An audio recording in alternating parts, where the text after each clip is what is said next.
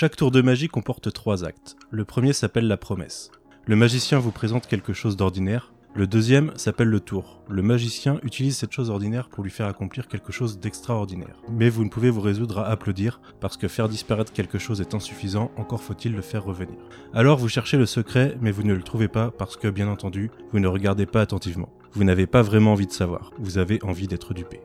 Avec cet épisode 7, l'équipe de the Loft commence à dérouler son prestige. Le troisième acte, dans lequel on se rend compte qu'on avait bien regardé, mais que ce qui était évident n'avait pas tant d'importance. On ne parlera pas de l'éléphant désormais bien visible au milieu de la pièce, aussi bien métaphoriquement que littéralement, mais de tout ce qui s'est passé autour pendant qu'on regardait le dit éléphant. Nous revoici pour discuter de ce début de dernier acte dans un podcast toujours disponible partout et relayé par superpouvoir.com. Je suis Manu et vous écoutez After Watchmen.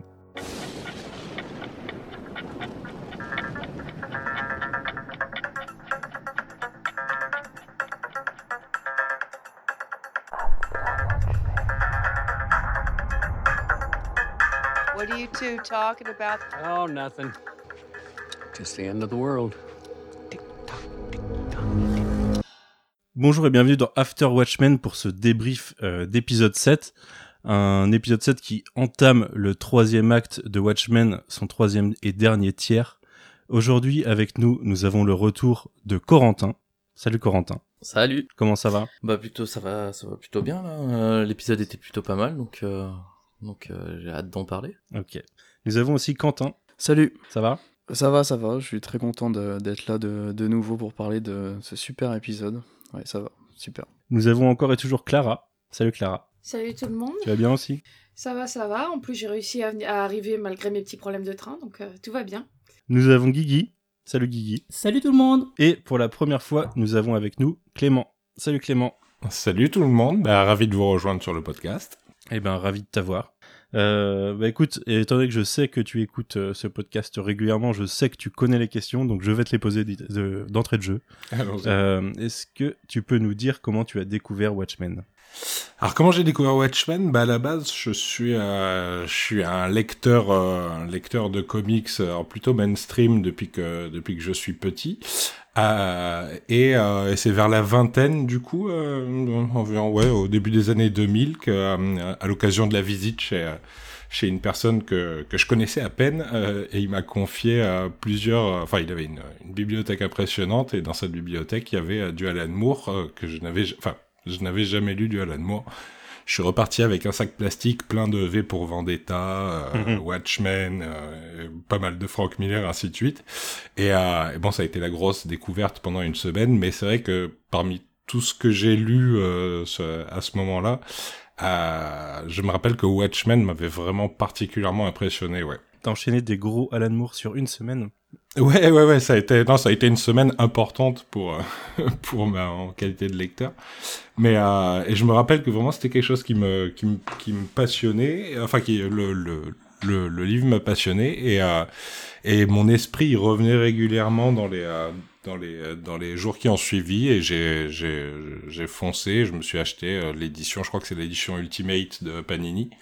Euh, et, depuis, euh, depuis, j'y suis revenu régulièrement. Ok.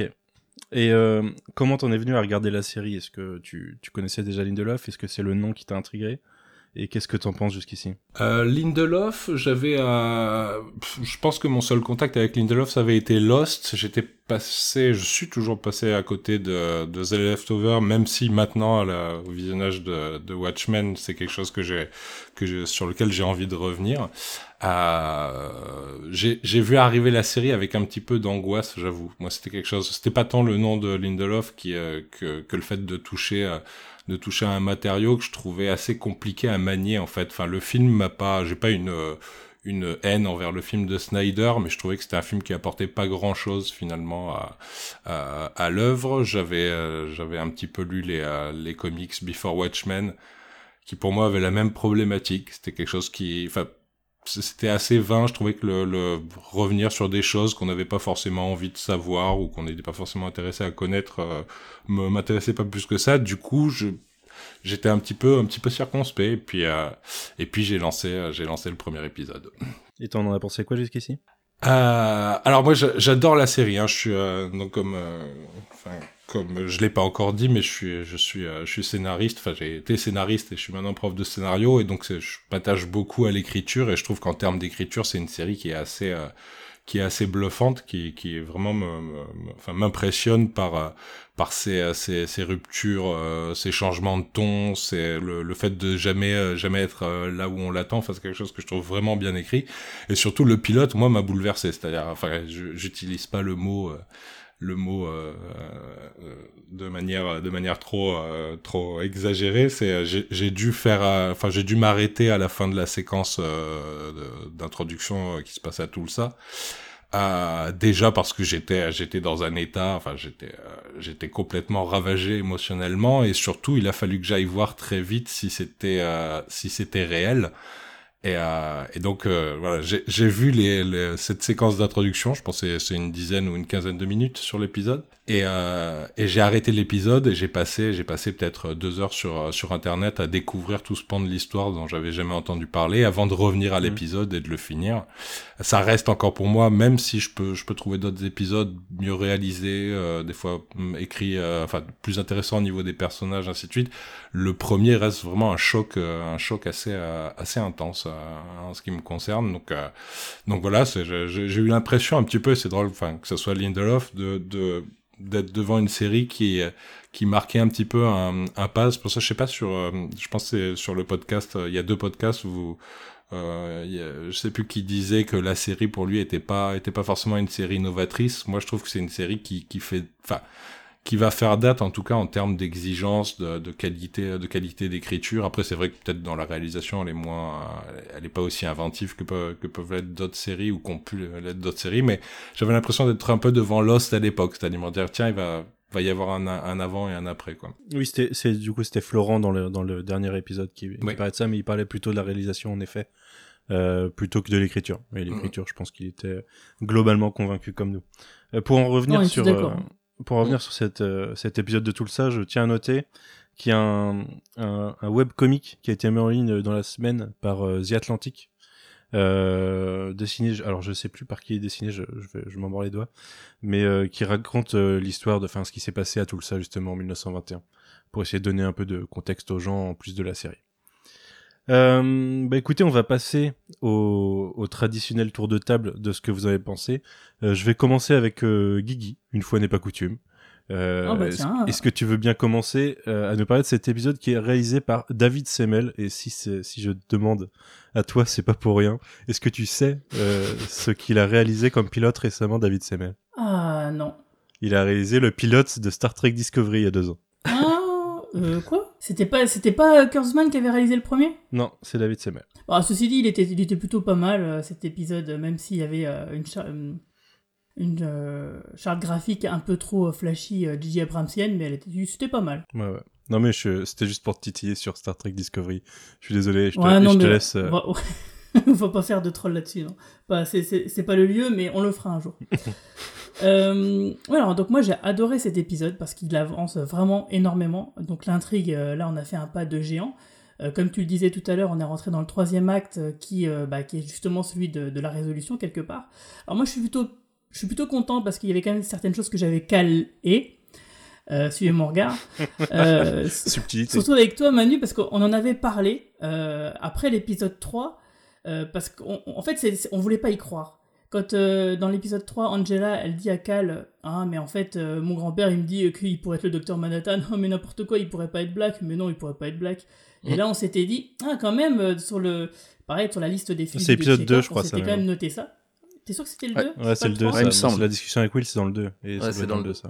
Mm. Ok. Et puis ensuite, comme effectivement on nous parle de cet, euh, cet événement mystérieux et que le fait que, bien sûr, l'agent Blake, elle le trouve forcément à son goût, donc c'est vraiment donc, du foreshadowing de ouf.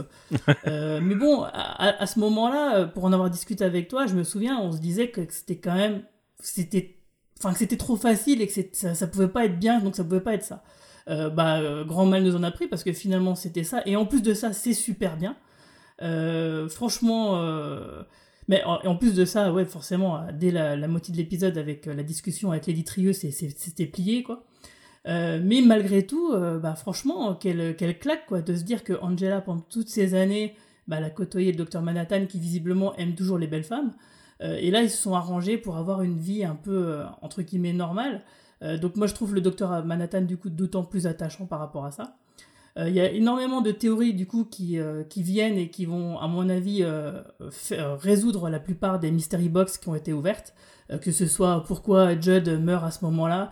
Euh, J'ai peut-être une autre théorie que la tienne concernant l'horloge. Euh, Il y a beaucoup, beaucoup de choses comme ça qui se bousculent. Bon, par contre, j'ai jamais, je comprends pas pourquoi il y a un éléphant qui est relié à Angela. Euh, ça faudra peut-être me l'expliquer. toi, tu balances tout l'épisode dans ton, dans, ton, dans, dans ton intro. Ouais, c'est vrai, mais, mais, mais concrètement, dans l'univers, qu'est-ce qui fait que, tu vois, la symbolique, je la, je la vois bien.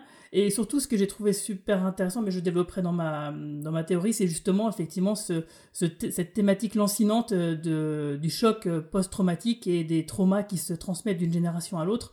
Et que je trouve, ouais, franchement, et donc je rejoins donc notre invité euh, de- du jour pour dire que, effectivement, encore une fois, cette série est vraiment un joyau d'écriture. C'est écrit vraiment, c'est cousu avec du fil, fil d'or et c'est vraiment aux petits oignons quoi. Et donc euh, franchement là, je suis emballé. Donc là, ça fait bah il y a quasiment que un épisode que j'ai trouvé un petit peu moyen. Et d'ici, enfin et tous les autres, c'était que des, des grosses claques quoi. Donc euh, super content. Ok. Alors j'en profite euh, que tu aies utilisé le terme, peut-être un peu exprès, pour, pour mentionner le fait que sur Twitter, on a un, auditeur qui nous a demandé, enfin, qui nous a dit qu'il comprenait pas quand on utilisait certains termes comme redcon ou foreshadowing. Alors certes, on utilise des termes anglais, mais principalement en fait parce qu'ils n'existent pas en, français. Euh, alors je, on, va me titiller là-dessus hein, parce que oui, enfin, on, peut trouver des termes, mais ils sont beaucoup plus compréhensibles en anglais en fait. Euh, donc une redcon, on en a parlé la semaine dernière, c'était sur Audit Justice en fait. C'est la contraction de retroactive continuity, donc continuité rétroactive, c'est le fait de a posteriori euh, modifier la continuité d'une histoire. Donc là, en disant que, enfin en donnant les origines de Audit Justice par exemple la semaine dernière. Euh, et du foreshadowing. Euh, alors j'ai déjà perdu le terme qu'on a trouvé en français tout à l'heure. Euh, mais Préfiguration. une préfiguration, c'est ça. C'est le fait de, en fait, de, d'annoncer en avance quelque, enfin oui, d'annoncer quelque chose qui sera, qui sera dit plus tard, d'une, d'une façon ou d'une autre, que ce soit par l'image, par euh, certains mots, par, par un dialogue. Euh, et du coup, alors je crois que ça a été utilisé la semaine dernière par Océane qui faisait du foreshadowing de ce qu'elle allait dire après, euh, pour des raisons techniques évidentes euh, si vous avez suivi l'histoire. Mais euh, oui, euh, là par exemple, les éléphants de Lady Trieux étaient, euh, enfin l'imagerie de l'éléphant de Lady Trieux était du foreshadowing euh, pour l'épisode d'aujourd'hui, par exemple. Euh, voilà. Donc désolé, on utilise des termes anglais, mais parce que ce sont les termes qui sont utilisés par tout le monde. euh, enfin, on vit dans une société globalement mondialisée où on a des épisodes qui viennent de HBO euh, 7 heures après euh, en France. Donc je pense que ça reste relativement cohérent. En plus, on les, voit en VO, hein, clairement. Donc euh, désolé si vous êtes strict là-dessus, mais je pense qu'on continuera tout simplement à utiliser ces termes-là. Voilà, petite parenthèse refermée. On va passer à, Corentin, Corentin qu'on n'a pas entendu depuis longtemps dans ce podcast. Qu'est-ce que t'as pensé de cet épisode? Euh, bah cet épisode en fait j'attendais beaucoup euh, de cet épisode parce que bon bah le dernier épisode était un petit peu euh, mind euh, enfin, ça m'a ça m'a fait beaucoup réagir. Euh, j'ai eu euh, 10 000 théories qui sont parties. Et du coup du coup j'attendais beaucoup de, de, de, réponses dans cet épisode et aussi de nouveaux, questionnements nouveaux questionnements. Et je suis ma foi très content euh, même si je trouve un enfin pas par rapport à l'épisode précédent, mais par rapport aux autres précédents, un chouïa euh, en deçà euh, sur la réalisation. Après, euh, je trouve par contre que les acteurs s'en sortent toujours vraiment toujours très très bien. Euh, là, cet épisode, je trouve que l'actrice qui joue Bian et euh, qui s'appelle Jolie Hang euh, Ohang Rapaport. Et euh, l'actrice qui joue euh, la, la jeune Angela Abar euh, qui s'appelle Face Enan euh, s'en sortent euh, franchement super super bien vu ce qu'on leur demande. Et et franchement on- franchement en tout cas je, je, je suis super ravi que que d'avoir vu cet épisode et d'en parler ce soir parce que vraiment il y a, y a pas mal de trucs à dire quand même euh, il y a plein de petits euh, petits trucs j'ai l'impression à, à commenter sur des, des détails euh, pareil il y aura pas mal de choses à dire je pense sur les sur les Pitipédia voilà Ok. Euh, Clara, qu'est-ce que t'en as pensé toi? C'est c'est pas mon épisode préféré euh, de loin parce que je crois que je préfère. euh, En fait, je crois que je préfère tous les, les épisodes qui sont centrés autour du- d'une personne et qui, qui ont. Enfin, c'est l'épisode 3, l'épisode 6 et 7, il me semble, parce que c'est des épisodes qui, je trouve, ont plus de cœur, mais ça reste, euh, ça reste un épisode qui, qui est plein de twists et du coup, euh, qui. euh, m'a fait exploser le cerveau et m'a fait me donne vraiment hâte de, de voir la suite comme d'habitude. Quant au twist final, j'attends j'attends vraiment de voir ce que ça donne parce que à la fois ça peut être génial et en même temps j'ai très peur de ce que ça peut donner donc j'attends de voir mais bon jusqu'à maintenant Lindelof ne nous a pas déçus donc je touche du bois. J'ai trouvé que la, autant je sais que j'ai tendance à défendre la série euh, euh, d'un point de vue visuel mais là cet épisode j'ai trouvé un peu euh, un peu mais un peu ouais un peu mou quoi. Et, et il m'a pas apporté grand chose visuellement. Par contre effectivement c'est vrai que les deux gamines qu'ils ont pris les deux gamines qui jouent jouent formidablement bien. Et surtout la dame qui joue June âgée elle a quoi? Elle doit avoir deux scènes non trois scènes et, et je l'aime d'amour déjà quoi Mm. je, je, je suis déçue que, que on la verra sûrement pas plus longtemps parce que je la trouve formidable et encore une fois comme j'ai dit la dernière fois euh, je chapeau euh, au directeur de casting parce que j'ai- j'avais presque l'impression qu'ils ont pris la même actrice et qu'ils l'ont mis en maquillage euh, Je me vieillissant. suis posé la question à un moment, ouais. Ouais, ouais. Et sinon, ouais, j'ai hâte de voir la suite. plein de théories qui, qui sortent. Et, euh, et en même temps, je trouve ça assez intéressant euh, que ça, ça réponde à des questions ou à des théories qu'on se faisait tout en maintenant lançant d'autres théories, etc. En fait, c'est un peu, c'est un peu le, le, pendant de l'épisode. euh, je crois que c'était l'épisode 4. J'ai l'impression que tous les épisodes qui lancent. qui vont lancer un nouveau thème ont ce côté un peu moins, qui ont moins de cœur, moins d'émotion, mais qui sont super forts en, en twist et en, en, plus, en plus en action. Ah, et euh, j'avais une dernière chose à dire, euh, je ne sais plus.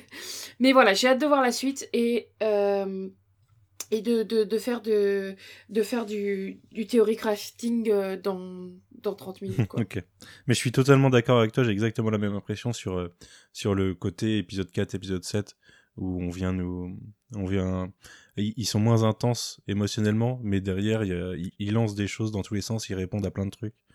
Euh, je trouve ça très intéressant dans la structure. L'épisode 4, c'était les, les bébés fœtus, c'est ça Ouais. Ouais, c'est ça. Moi, je, moi, je l'avais bien aimé, mais euh, ouais, effectivement, c'était en dessous. euh. Non, mais moi je l'avais défendu cet épisode, mais euh, c'est vrai que c'est pas. En fait, comme il n'y a pas autant de cœur, euh, ça m'a. C'est pas un, un épisode que j'ai envie de revoir juste pour les personnes. Mais si c'est, je me souviens ce que je voulais dire, c'est on est euh, sur le début, pareil, encore d'un trio d'épisodes, et je me posais la question du thème. Et j'ai l'impression que le thème de ce trio d'épisodes va être l'identité.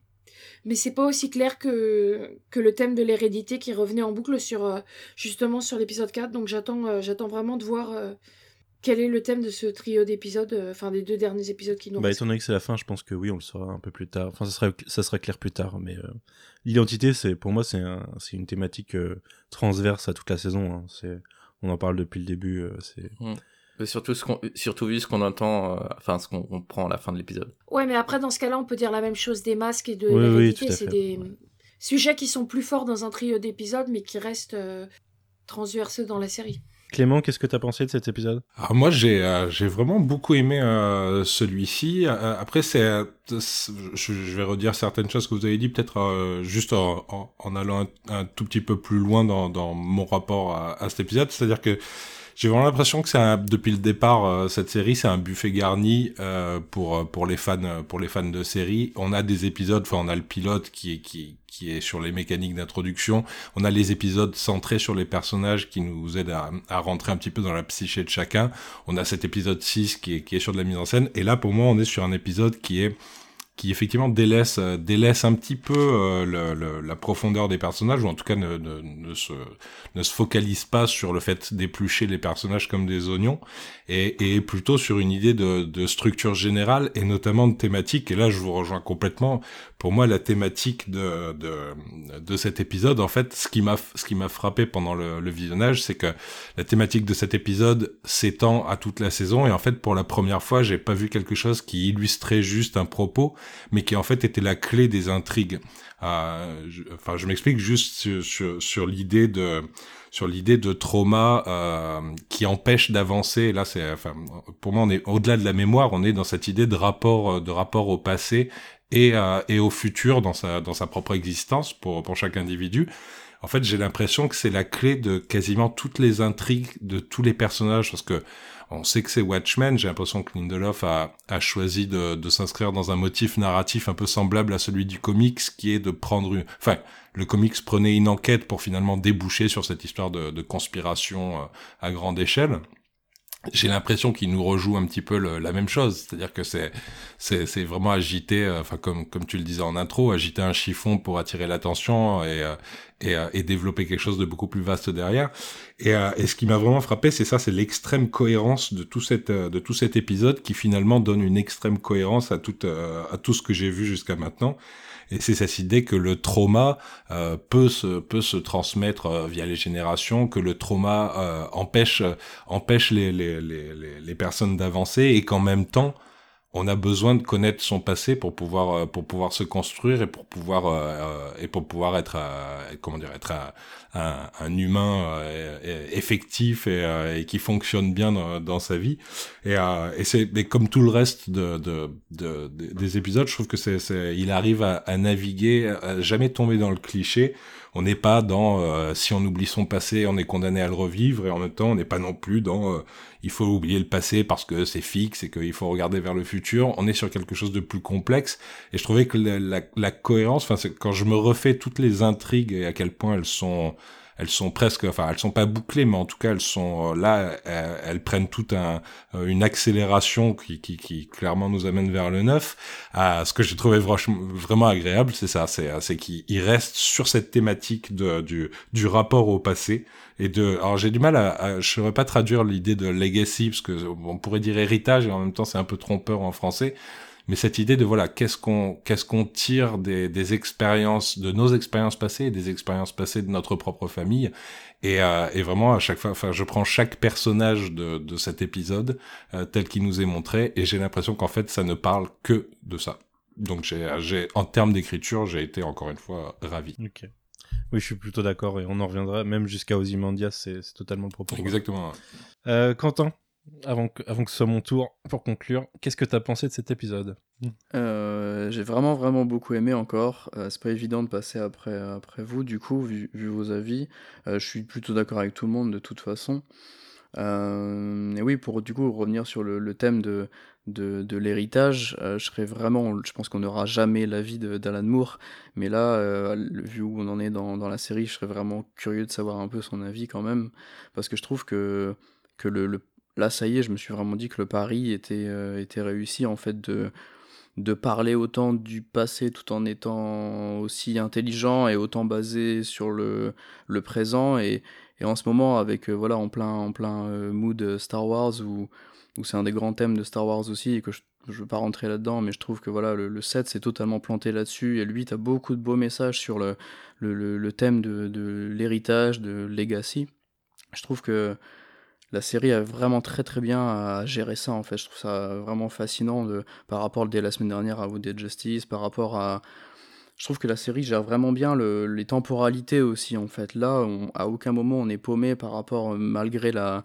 J'aime pas pourtant les séries avec des épisodes où il y a des persos euh, un peu euh, euh, drogués ou qui vivent des cauchemars ou des choses comme ça, mais euh, je trouve que euh, la gestion des différentes euh, voilà des, des, des, souvenirs des je trouve que c'est très très très bien géré et euh, d'une manière plus globale euh, là on se rend bien compte euh, pareil comme j'avais fait le, le, rapprochement avec l'épisode 4 et l'épisode 1 que la série arrive très bien à gérer, contrairement par exemple à Titans en ce moment. Euh, on n'est pas sur le même niveau qualitatif, mais euh, je trouve que la série arrive très bien à gérer le, les épisodes, justement, comme vous l'avez dit, euh, qui font vraiment avancer l'intrigue, avec tout le monde un peu dedans, et euh, les épisodes vraiment euh, centriques. Et j'avais vraiment peur de la preview de l'épisode 6, m'avait un peu fait flipper euh, avec ce côté noir et blanc, voilà. Et euh, pour autant, le, le 6 était vraiment incroyable, et là on repart comme pour le 4, et c'est toujours aussi, euh, intéressant, aussi, bien écrit. D'ailleurs, je voulais préciser que hum, c'est le seul de la série, visiblement, qui n'est pas, euh, pour lequel euh, Lindelof n'est pas crédité en fait en tant que scénariste. J'ai vu que c'était deux. Alors j'ai pas, j'ai pas eu le temps de, de- de chercher un peu. J'ai vu que c'était deux dames créditées, aux, deux femmes créditées au scénario de celui-ci. Dont une actrice, ouais, et dont, et dont c'est le. Dont une actrice, dont ouais. je crois qu'elle a, elle a quasiment que, que quelques scénarios à son actif, ce que je trouve hallucinant vu le Mhm. niveau, le niveau de cet épisode. C'est ça. Et, euh, dans l'écriture, je trouve qu'il y, a des- moments où Au niveau des dialogues purs, je trouve qu'il y a des vrais moments où. euh, je pense qu'on reviendra dessus tout à l'heure, mais euh, je vais te laisser la, parole, Manu, mais. où on nous dit. par- typiquement, quand. quand Laurie dit à- au sénateur euh, non non j'ai pas envie d'écouter ton plan c'est j'ai l'impression qu'on nous regarde nous mais je trouve que c'est vraiment du génie en termes d'écriture il y a des trucs vraiment super. En termes de montage il y a des choses vraiment intéressantes encore comme d'habitude peut-être un peu un peu plus on the nose un peu plus euh, peut-être un peu plus prétentieux que d'habitude en- encore plus mais euh, là cet épisode c'est c'est vraiment la, la parfaite balance entre les, les questions et les réponses, je trouve, en fait, en termes d'écriture, de ce qu'on s'était posé comme question, ce qu'on attend comme réponse. Là, c'est la, la parfaite balance, je trouve. Je trouve super, encore une fois. C'est pas mon préféré, ça restera le 5, je pense. Enfin, D'ailleurs, vous n'avez pas parlé de Wade, mais je suis content de savoir qu'il est en vie. On, en, on en tout à l'heure. Beaucoup de, be- beaucoup de Trent Reznor et d'Atticus Ross, contrairement à la semaine dernière. Donc voilà, là, je suis, je suis comblé, je suis ravi. Voilà. Bah écoutez, moi je suis euh, globalement d'accord avec tout le monde de toute façon sur ce, sur ce point, euh, dans le sens où c'est loin d'être mon épisode préféré dans le style et dans ce qui euh, dans ce qu'il raconte parce que oui, il est euh, il est moins il, il cherche pas à avoir autant de puissance que certains épisodes. Par contre, je suis euh, hyper euh, hyper satisfait de la tournure que ça prend sur les thématiques, enfin de de la façon dont ça aborde cer- certaines thématiques. Moi, je le vois comme euh, le petit nœud bien fait euh, au-dessus du papier cadeau, vous voyez le truc qui vient bien Mm. bien lier ensemble, bien bien peaufiné. Euh, alors je suis très content Quentin que tu aies abordé Star Wars puisque je me suis fait la remarque euh, pas dans le sens où euh, où Star Wars 8 a- abordait euh, les les notions d'héritage euh, ou autre euh, même si c'est le cas mais dans le sens où on arrive euh, à, à Star Wars 9 très bientôt on est dans une une phase très de, de toxicité du fandom assez intense sur Star Wars depuis deux ans. Euh, Il suffit de voir les, les- trouve- les tweets à, à propos du Mandalorien. Et je trouve que, enfin, il y, a- il y a clairement des thématiques qui sont abordées euh, depuis quelques épisodes et même depuis le début euh, par Watchmen. On a, on a clairement une euh, un méta commentaire sur la, la toxicité, la nocivité de la nostalgie dans l'entertainment euh, à travers Ouais. plusieurs répliques entre le, entre le dernier épisode et l'épisode d'aujourd'hui. On a on a deux trois répliques qui sont directement du, du discours envers le envers le spectateur sur la nocivité du du, fandom et de la nostalgie et le fait que euh, c'est bien mais euh, c'est- bien d'avoir de la nostalgie mais euh, à faible dose.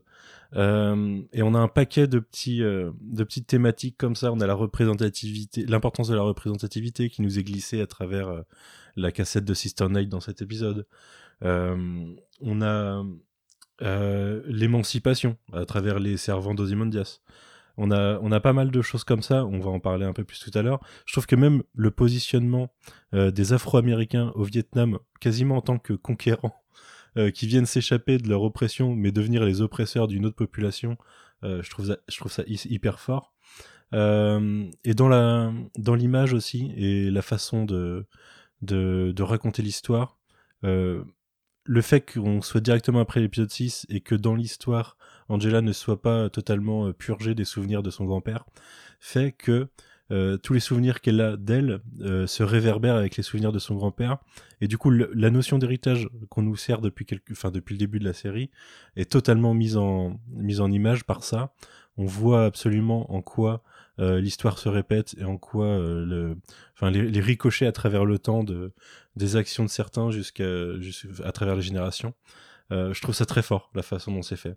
Et enfin le dernier Ouais. point que j'adorais dans cet épisode, c'est que c'est l'épisode le plus comic book qu'on ait eu jusqu'ici euh, dans la façon de traiter euh, les intrigues de Ah super ouais. vilains. Euh, on a le coup de la trappe, on a le QG de super vilain, on a le mec qui explose son plan. Euh, on a des trucs comme ça qui sont qui sont super bien. Moi j'ai adoré ça. Le Euh, gros logo de, du, du, Ouais, le gros logo méchants. du- Exactement, ouais. Mais Et, euh, ficelles qui sont désamorcées à chaque fois, par contre, c'est ça qui est rigolo. Ouais, ouais, ouais. ouais. Ouais, c'est ça qui est bien. Et on a des dialogues, on a des dialogues super forts. Et euh, euh, alors je pensais que tu allais le dire juste avant Quentin, mais euh, il y a un dialogue du sénateur justement au moment où il expose son plan. Il y a quand même ce, ce personnage qui nous, a qui nous est présenté comme un personnage non manichéen depuis un moment, euh, qui essaie, enfin qui qui est entre le gentil et le méchant en fait, qui qui, qui a un, un bon fond mais euh, utilise des mauvaises méthodes pour y arriver. Là, on, nous- on nous le, on nous casse ce- cette image en nous sortant une phrase qui dit c'est super dur d'être un d'être un, un mec blanc aux États-Unis aujourd'hui quoi. Et cette phrase, mais Ah, euh, C'était très drôle. Mais c'est, c'est, c'est d'ailleurs une citation euh, telle quelle de Donald Trump euh, d'il y a, de il y a quelques mois, ouais, où il disait il est, il est dur Ouais, d'être un jeune homme blanc aux États-Unis actuellement. Oui, il est pas le seul à le dire. hein. mais là c'est un, enfin c'est c'est un tartinage en plus de euh, de ce que Lindelof essaye de, de jeter au visage de bah de de ce qui devrait être son public en fait aujourd'hui. Il essaye de nous, euh, euh, je pense que, enfin. Je je sais pas si vous vous souvenez de, de mon ma théorie sur le plan de Lady True la semaine dernière, mais je pense que en fait ce que ce qui sera son plan est en fait le plan de Lindelof à travers la série, c'est-à-dire essayer de mettre les gens face à leur comportement, à leurs actes, à leur histoire, essayer de les faire réfléchir sur eux-mêmes. Et et c'est une grosse prise de risque parce que toutes les semaines ils s'antagonisent euh, un nouveau pan de spectateurs, mais euh, mais c'est super fort. Alors c'est super fort d'un point de vue euh, européen. Je pense qu'on a un peu plus de recul là-dessus, mais ça doit être violent d'un point de vue américain quand même de se prendre ça semaine après semaine dans la tête. En même temps, le public d'HBO, à mon avis, il est quand même un peu plus éclairé, un peu plus ouvert que bah, les gros beaufs euh, qui iraient d'autres- sur d'autres sur d'autres chaînes, par exemple. Je suis pas trop d'accord parce que quand tu vois Games of Thrones, euh, t'avais, euh, enfin, je veux dire, Games of Thrones c'était tellement un, un- Ouais. C'était tellement un, un culte, euh, genre ça a traversé tout, ça- un peu tous les groupes et t'as as autant des beaufs que des. Ça, c'est hors compétition, ça a traversé euh, les, les strates euh, par le piratage, pas par les, les spectateurs habituels de HBO. Ouais, mais je suis d'accord avec Clara dans Ouais, le sens où c'est un peu que pareil pour justement, Watchmen. Ça a amené un nouveau public à, ça a amené un nouveau public à HBO de, de gens qui euh, attendent avidement euh, le nouveau euh, Games of Thrones justement, parce qu'à chaque nouvelle série SB HBO, il y a un article pour dire est-ce que euh, Watchmen, est-ce que euh, euh, comment ça s'appelle euh, Dans ce cas, je pense que les, les mecs, ils, ils attendraient pas Watchmen avant de saigner des yeux, et vu le, bah, la nature des programmes, que ce soit les émissions ou les séries qui y sont diffusées, à mon avis, les gens, ils comprendraient très vite qu'ils sont pas à leur place. Ouais, mais, mais là où je suis d'accord avec Clara, c'est que, à l'instar de Watchmen, euh, de, de Game of Thrones, il y a beaucoup de gens qui sont arrivés, ne serait-ce que par le nom de Watchmen, en fait, et par, euh, par l'image du film, et euh, euh, bah, on, on, on en a parlé, mais la série euh, critique, entre autres, le, un certain fandom euh, euh, sorti du film euh, autour de Rorschach ou autre. Ouais. Euh, Il y a beaucoup de gens qui sont arrivés là et qui regardent ça et qui, euh, semaine après semaine, se plaignent de. Bah là, j'en, enfin, la semaine dernière, il y en a qui se plaignaient du fait qu'Audit Justice était noir, en mode non, mais jamais de la vie, il est blanc, vous avez fait de la merde. Là, on a la même chose avec Dr. Manhattan. Tu vois, c'est. euh, Et, tout, et ces gens-là, c- ces gens-là sont, sont là toutes les semaines. Ils sont là toutes les semaines. Ouais, mais tu disais toi-même que tu, les soupçonnais de ne pas regarder les épisodes et de juste se fier au, au résumé qu'ils pouvaient lire sur Internet. Ouais, mais en l'occurrence, euh, j'ai vu des commentaires avant qu'il y ait les premiers résumés, quoi.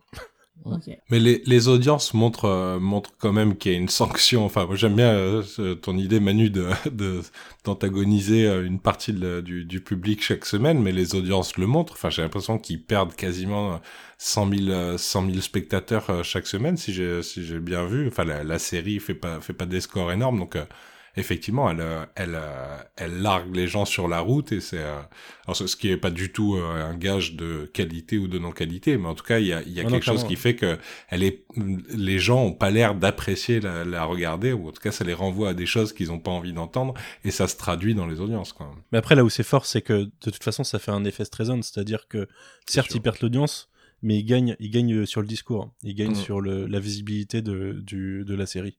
Et du coup, l'un dans l'autre, le, le, enfin, le, le message passe, quoi.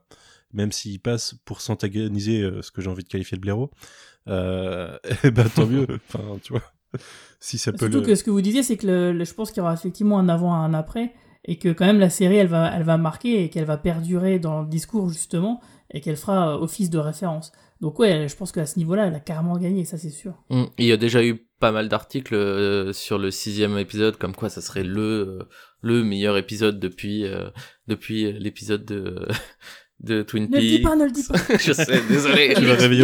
L'épisode qu'il ne faut pas Genre, nommer. euh, je, j'ai, un, par exemple, j'ai, j'ai des amis qui ont pas regardé la série et qui l'ont entendu aussi. Alors, moi, je veux bien que ça, c'est pas, enfin, que moi, je sois pas, hum, je sois pas neutre dans la, dans la, sur cette question et que, euh, je, je vois les, je, je me dis que c'est le meilleur épisode, mais par contre, à partir du moment où euh, des gens qui sont pas, qui sont pas alertes là-dessus, euh, sont hypés parce qu'il y a, il y a des, des, des reviews là-dessus, je me dis que ça peut être, euh, ça peut être euh, aussi quelque chose qui va donner une impulsion pour que la série soit regardée au fur et à mesure, peut-être pas à la télé, mais en tout cas euh, Sur la au fur et à longueur. mesure, sur la longueur. oui. Ouais, ça. Euh, après, euh, pour parler de de- d'antagoni- d'antagoniser son public, euh, bon après je vais je vais pas me faire que des amis là, mais ça me rappelle justement le dernier Star Wars qui j'ai entendu récemment quelqu'un dire qu'il soit aimé ou pas avec le temps qui passe. Le der- les derniers Jedi ou le dernier Jedi, je sais plus comment il s'appelle en français, euh, c'est le seul euh, Star Wars qui, quand il est sorti, a, fait division et a eu euh, tout de suite des grosses critiques, tu vois.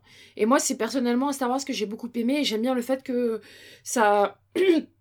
que ça montre aussi un casting beaucoup plus divers que ce qu'on avait jusqu'à maintenant et qui arrive à, bah, comme Watchmen en fait à, parler de ces thèmes et tout et comme Watchmen ça s'est pris une tonne de hate de euh, oh euh, comment ça se fait qu'on ait une femme qui est la force euh, oh il y a une femme asiatique euh, mais elle est clairement elle a clairement rien à faire ici etc etc Mhm. tu vois alors c'est quand même quelque chose qui revient encore et encore dans le discours dans le discours en, en ce moment dès que des séries essaient d'avoir euh, une écriture basée sur un thème ou sur des thèmes et d'essayer de développer les thèmes et en même temps euh, d'avoir euh, un casting qui reflète plus notre société, tout de suite il va se prendre un backlash de, de, folie derrière. Mais je pense honnêtement que je pense honnêtement que The Last Jedi a eu un gros impact sur l'écriture de la saison de Watchmen. hein. Sur la, réaction qu'il y a eu à The Last Jedi euh, a dû fortement. euh, bah, enfin, on sait qu'il y a pas mal de femmes à l'écriture de, de Watchmen, en plus euh, de, de femmes noires. Donc oui, les, les réactions euh, euh, euh, et racistes euh, envers The Last Jedi, euh, clairement, ça a dû avoir un impact là-dedans. Euh, écoutez, je vous propose de faire ce qu'on a oublié la semaine dernière, c'est-à-dire le petit euh, résumé de l'épisode de Guigui. Et puis euh, après, on passe, à- on, on continue le débat. Ah bah alors du coup, comme la semaine dernière, euh, bah, on, on l'avait pas lu, bah, je l'ai pas préparé. Donc je vais lire celui de OCS. alors, donc euh, l'épisode est titré Une révérence quasi religieuse. Donc euh, c'est euh, tiré d'un monologue du docteur Manhattan dans la BD. Donc c'est page 126 de l'édition de Urban pour ceux que ça intéresse. Donc Angela se laisse convaincre par Lady de subir un traitement très particulier sous perfusion. Euh, a un effet immédiat et parallèlement, elle repense à son enfance. À l'époque, elle voulait déjà devenir un agent de police, et de son côté, l'homme le plus intelligent du monde assiste à son procès.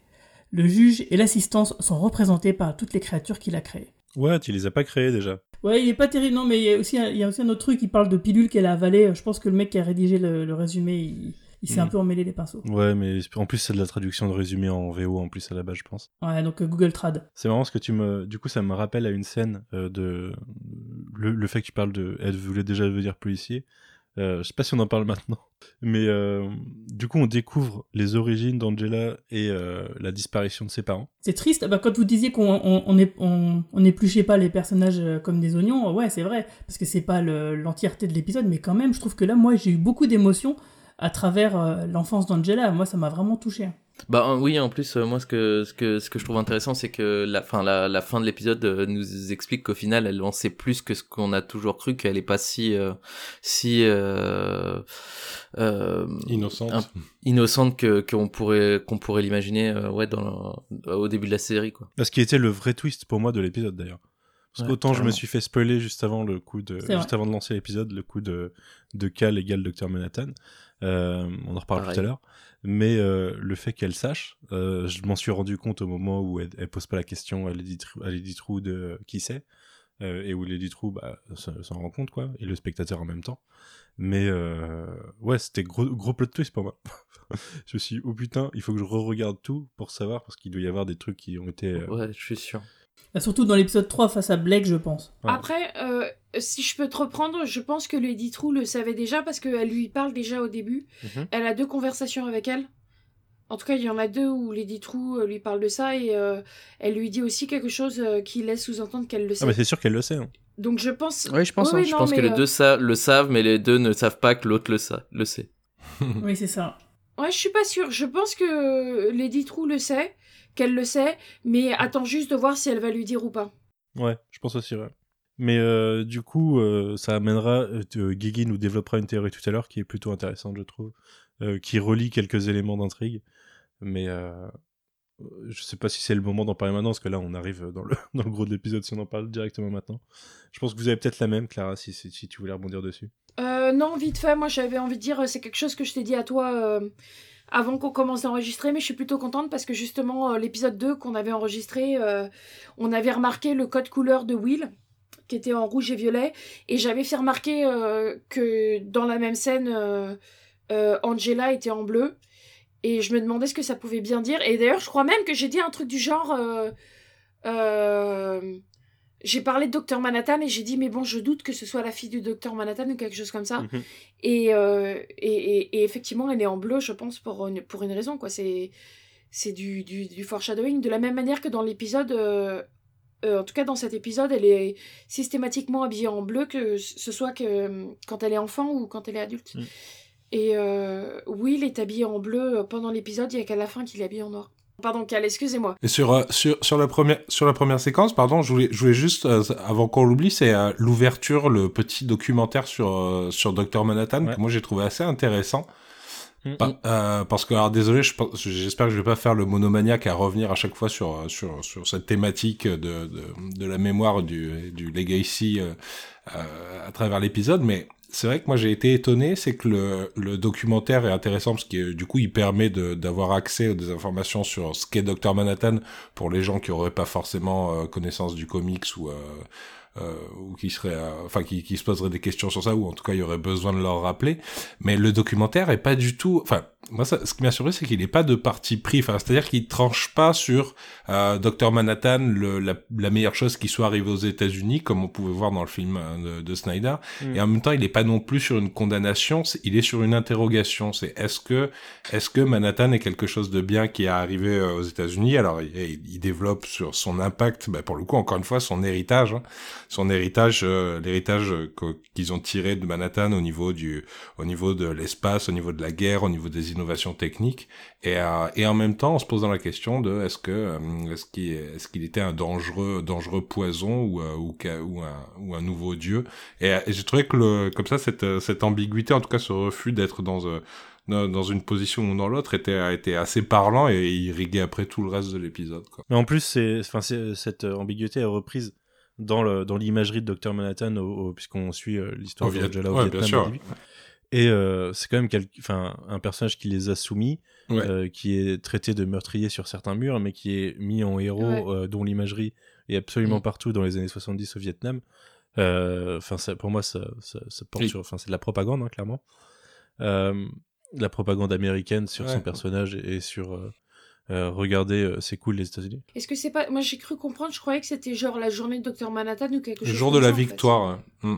Ok. On les oblige à fêter, euh, ouais, on les oblige à, on oblige un peuple à fêter son, euh, son, enfin, la personne qui les a soumis, ce qui est, ce qui est extrêmement violent quand on, no- Et a- à ça s'ajoute toute la culture américaine qui a clairement vampirisé tout l'héritage vietnamien.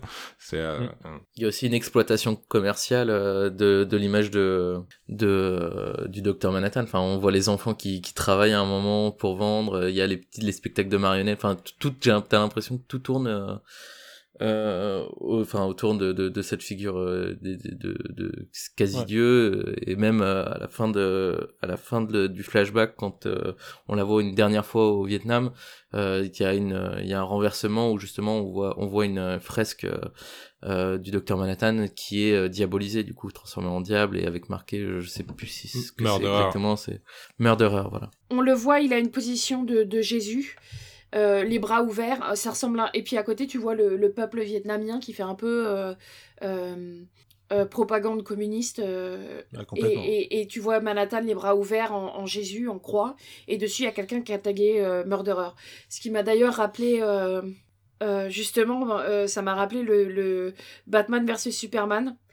Euh, Ouais, moi aussi. je, je trouve ça assez, euh, je trouve ça assez marrant comment Watchmen reprend euh, plein de choses qui ont été faites par euh, que ce soit DC ou Marvel, mais arrive à, à, à les faire bien là où. Surtout d'ici. hein. Ouais, non, mais Marvel aussi parce que comme je disais la dernière fois, ça, ça me rappelait beaucoup euh, Endgame. Hmm. Donc euh, je pense que ça, en fait, on dirait que que les créateurs de Watchmen, que ce soit Lindelof ou, ou la Ri- Writers Room, euh, ont vu euh, ont vu les films d'ici, ont vu les films du MCU, ils se sont dit euh, ah il y a, il y a une idée pas mauvaise, mais par contre c'est traité On n'importe peut comment. faire mieux.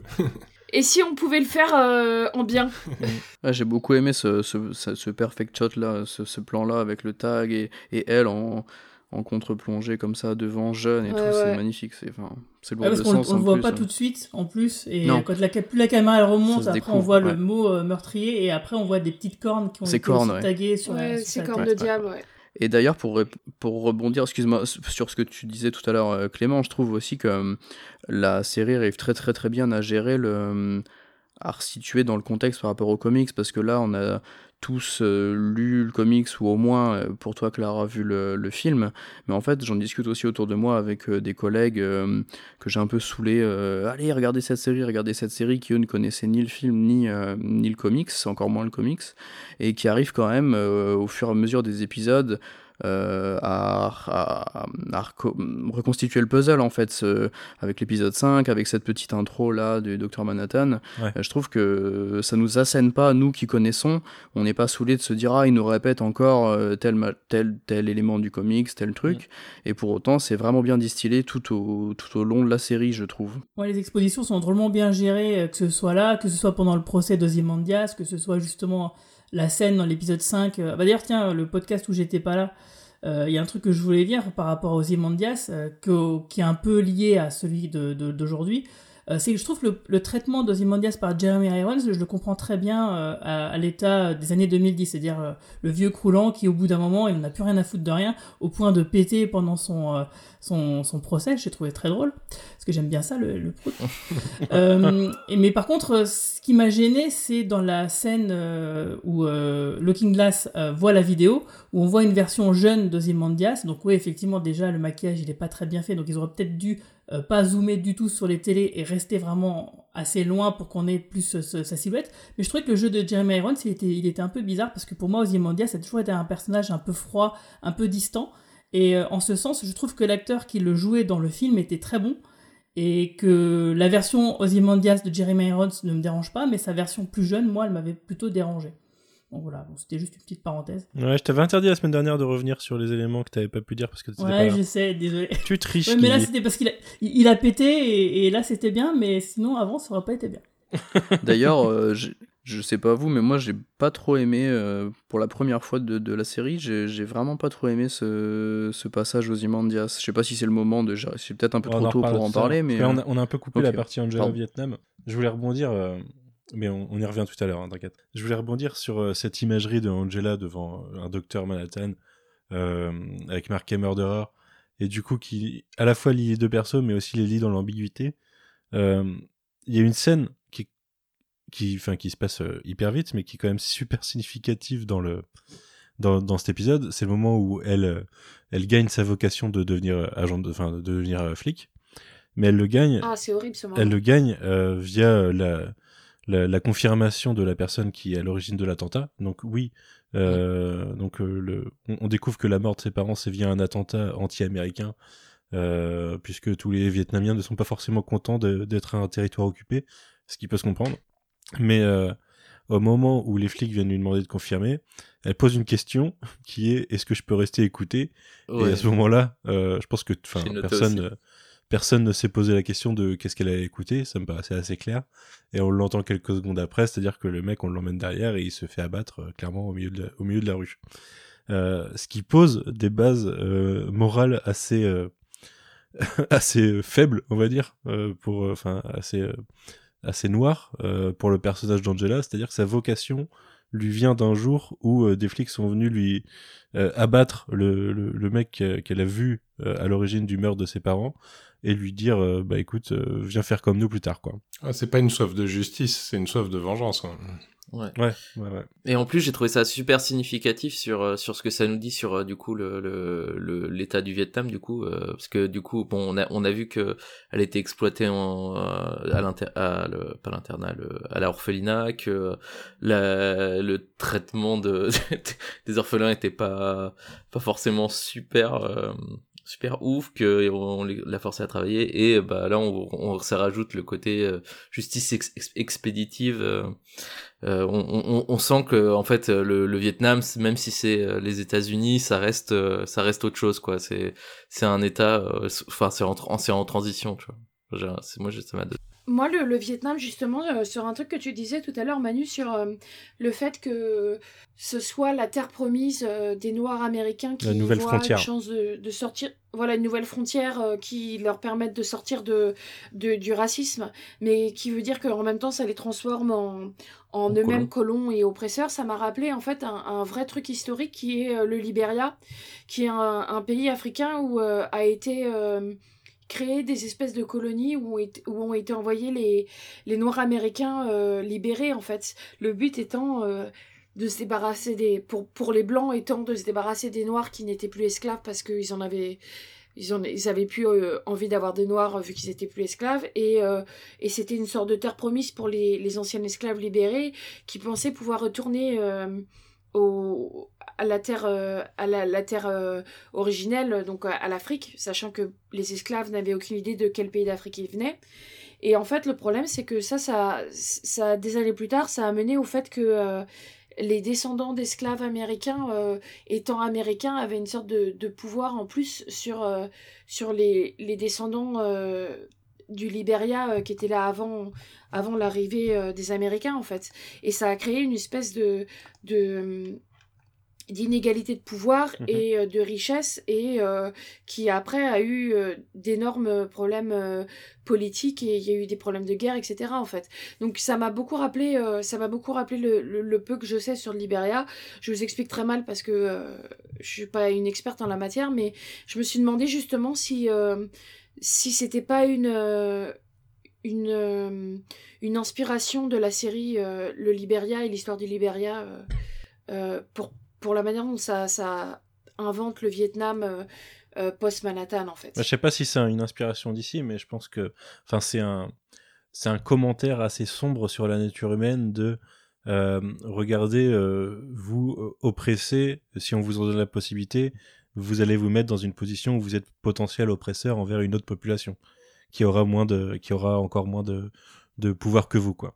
Donc c'est c'est euh, c'est un commentaire assez sombre hein, sur sur l'humain et je pense que ça ça a tendance à à rejoindre un peu le discours de Lady True qu'on a en, en milieu d'épisode où elle va nous dire justement que euh, l'homme a tendance à à réfléchir à son passé juste en pensant à sa souffrance mais jamais à, le voir comme euh, une capacité à s'améliorer pour son avenir et euh, et, euh, enfin c'est- de là que je pense que ce que je disais la semaine dernière, ma petite théorie, me semble de plus en plus probable.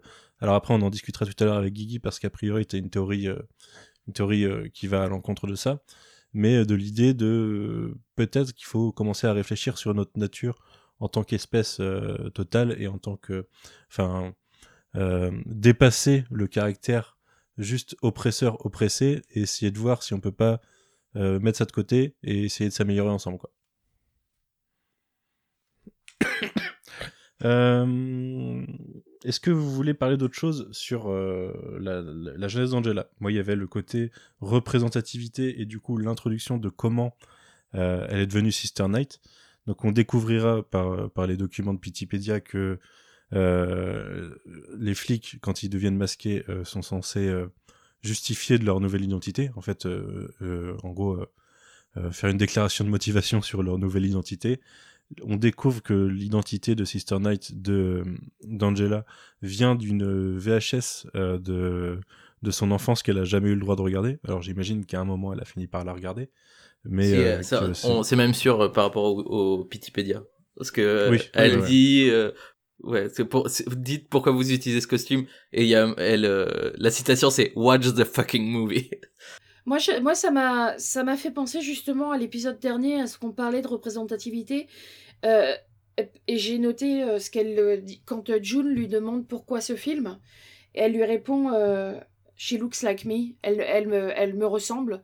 Et je trouve ça assez fort comme manière très simple et très rapide d'expliquer la, la puissance de la représentativité De quand euh, on se voit jamais Ouais. représenté en fait. Ouais, carrément. D'ailleurs, le, le, le pun, le, la catchphrase de, de, de la VHS, c'est le, le nom de la chanson Ouais. du thème de Angela. Ouais, The Nun with the Motherfucking Enfin, c'est ça, de Sister Night, ouais. J'espère qu'on va l'entendre cette chanson dans la dans la série.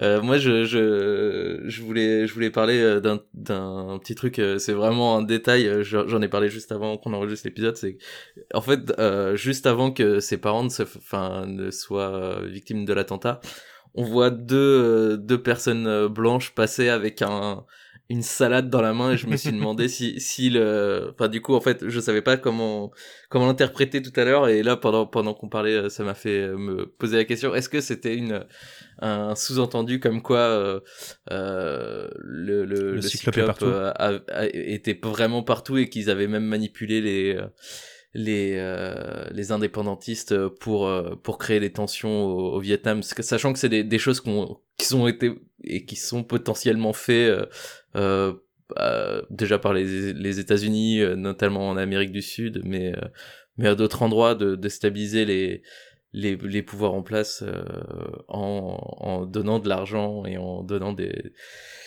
de- des des des, des outils les outils euh, pour euh, pour les euh, pour les indépendantistes. Donc voilà, je me je me demande du coup ça maintenant.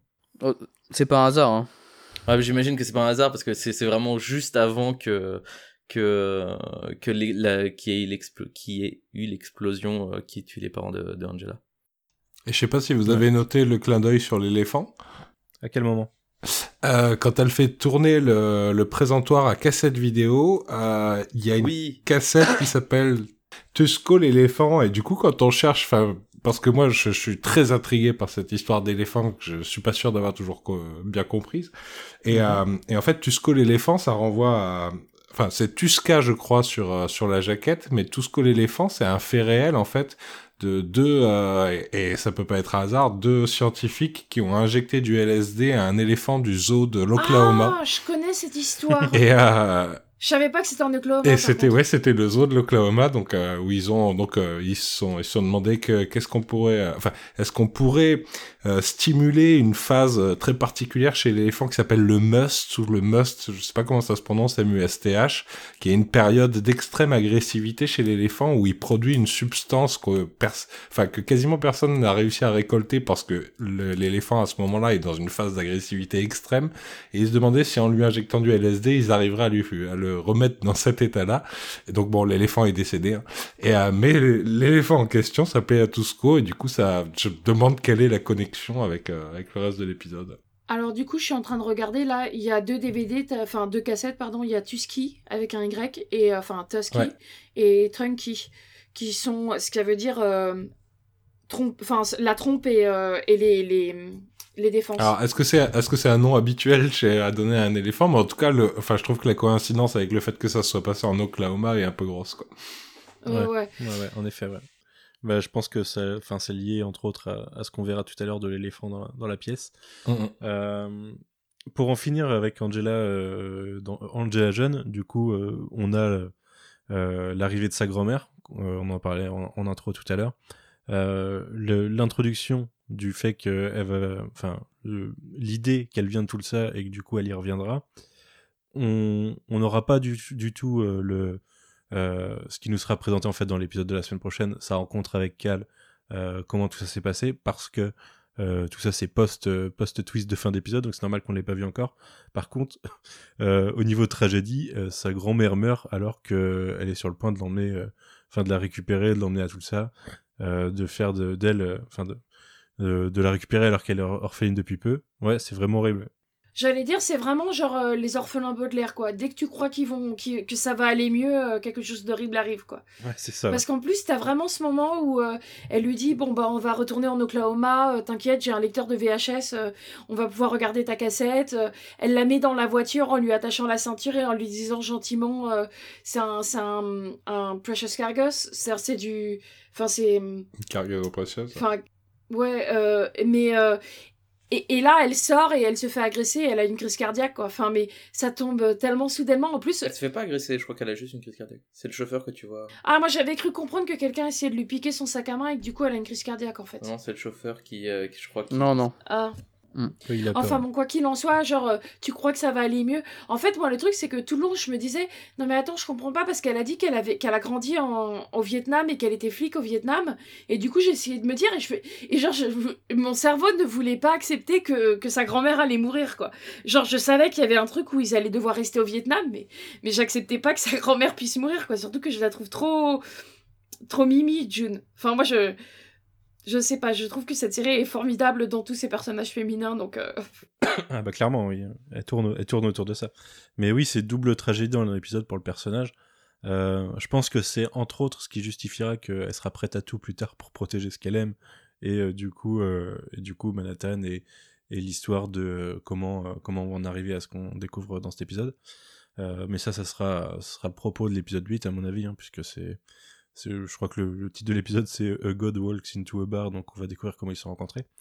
Mais euh, oui, Mm. oui, au niveau tragédie, elle, elle est quand même pas mal. hein. Entre ça et ce qu'on sait lui arriver du coup à tout ça euh, ces dernières années, euh, elle, se pla- elle se place bien. Du coup, après tout ça, euh, on retourne dans le présent. On a euh, la deuxième rencontre avec Lady True, puisque on l'a déjà vu la semaine dernière, mais que euh, a priori ça se passe en boucle à cause de ses souvenirs. Euh, Est-ce que quelqu'un veut discuter de cette scène? Euh, bah moi justement le fait que ça se passe en boucle, j'ai cru qu'à la fin quand elle ouvre la porte, euh, on allait découvrir que ça fait la cinquième fois qu'elle euh, qu'elle qu'elle fait avait ça fait ça. Ouais. Ah, c'est pas bête ça. J'ai pas Mais pensé à ça. Mais ouais, en l'occurrence, non. Moi. Je pense pas que ce soit le cas vu qu'elle euh, elle s'en va donc euh, visiblement c'est pas le cas mais je pensais je m'attendais à ce que au moment où elle ouvre à la fin le la porte et qu'on voit l'éléphant euh, que Lady True finisse par arriver et dire euh, ah je vais devoir vous effacer la mémoire une cinquième fois ou un truc comme ça Mhm. quoi que c'était bah justement euh, tu tu ah, tu pas tu commençais l'épisode en, en citant euh, en citant euh, euh, Le Prestige. et moi ça m'a fait penser à Memento justement dans dans ce côté euh, répétition et, et...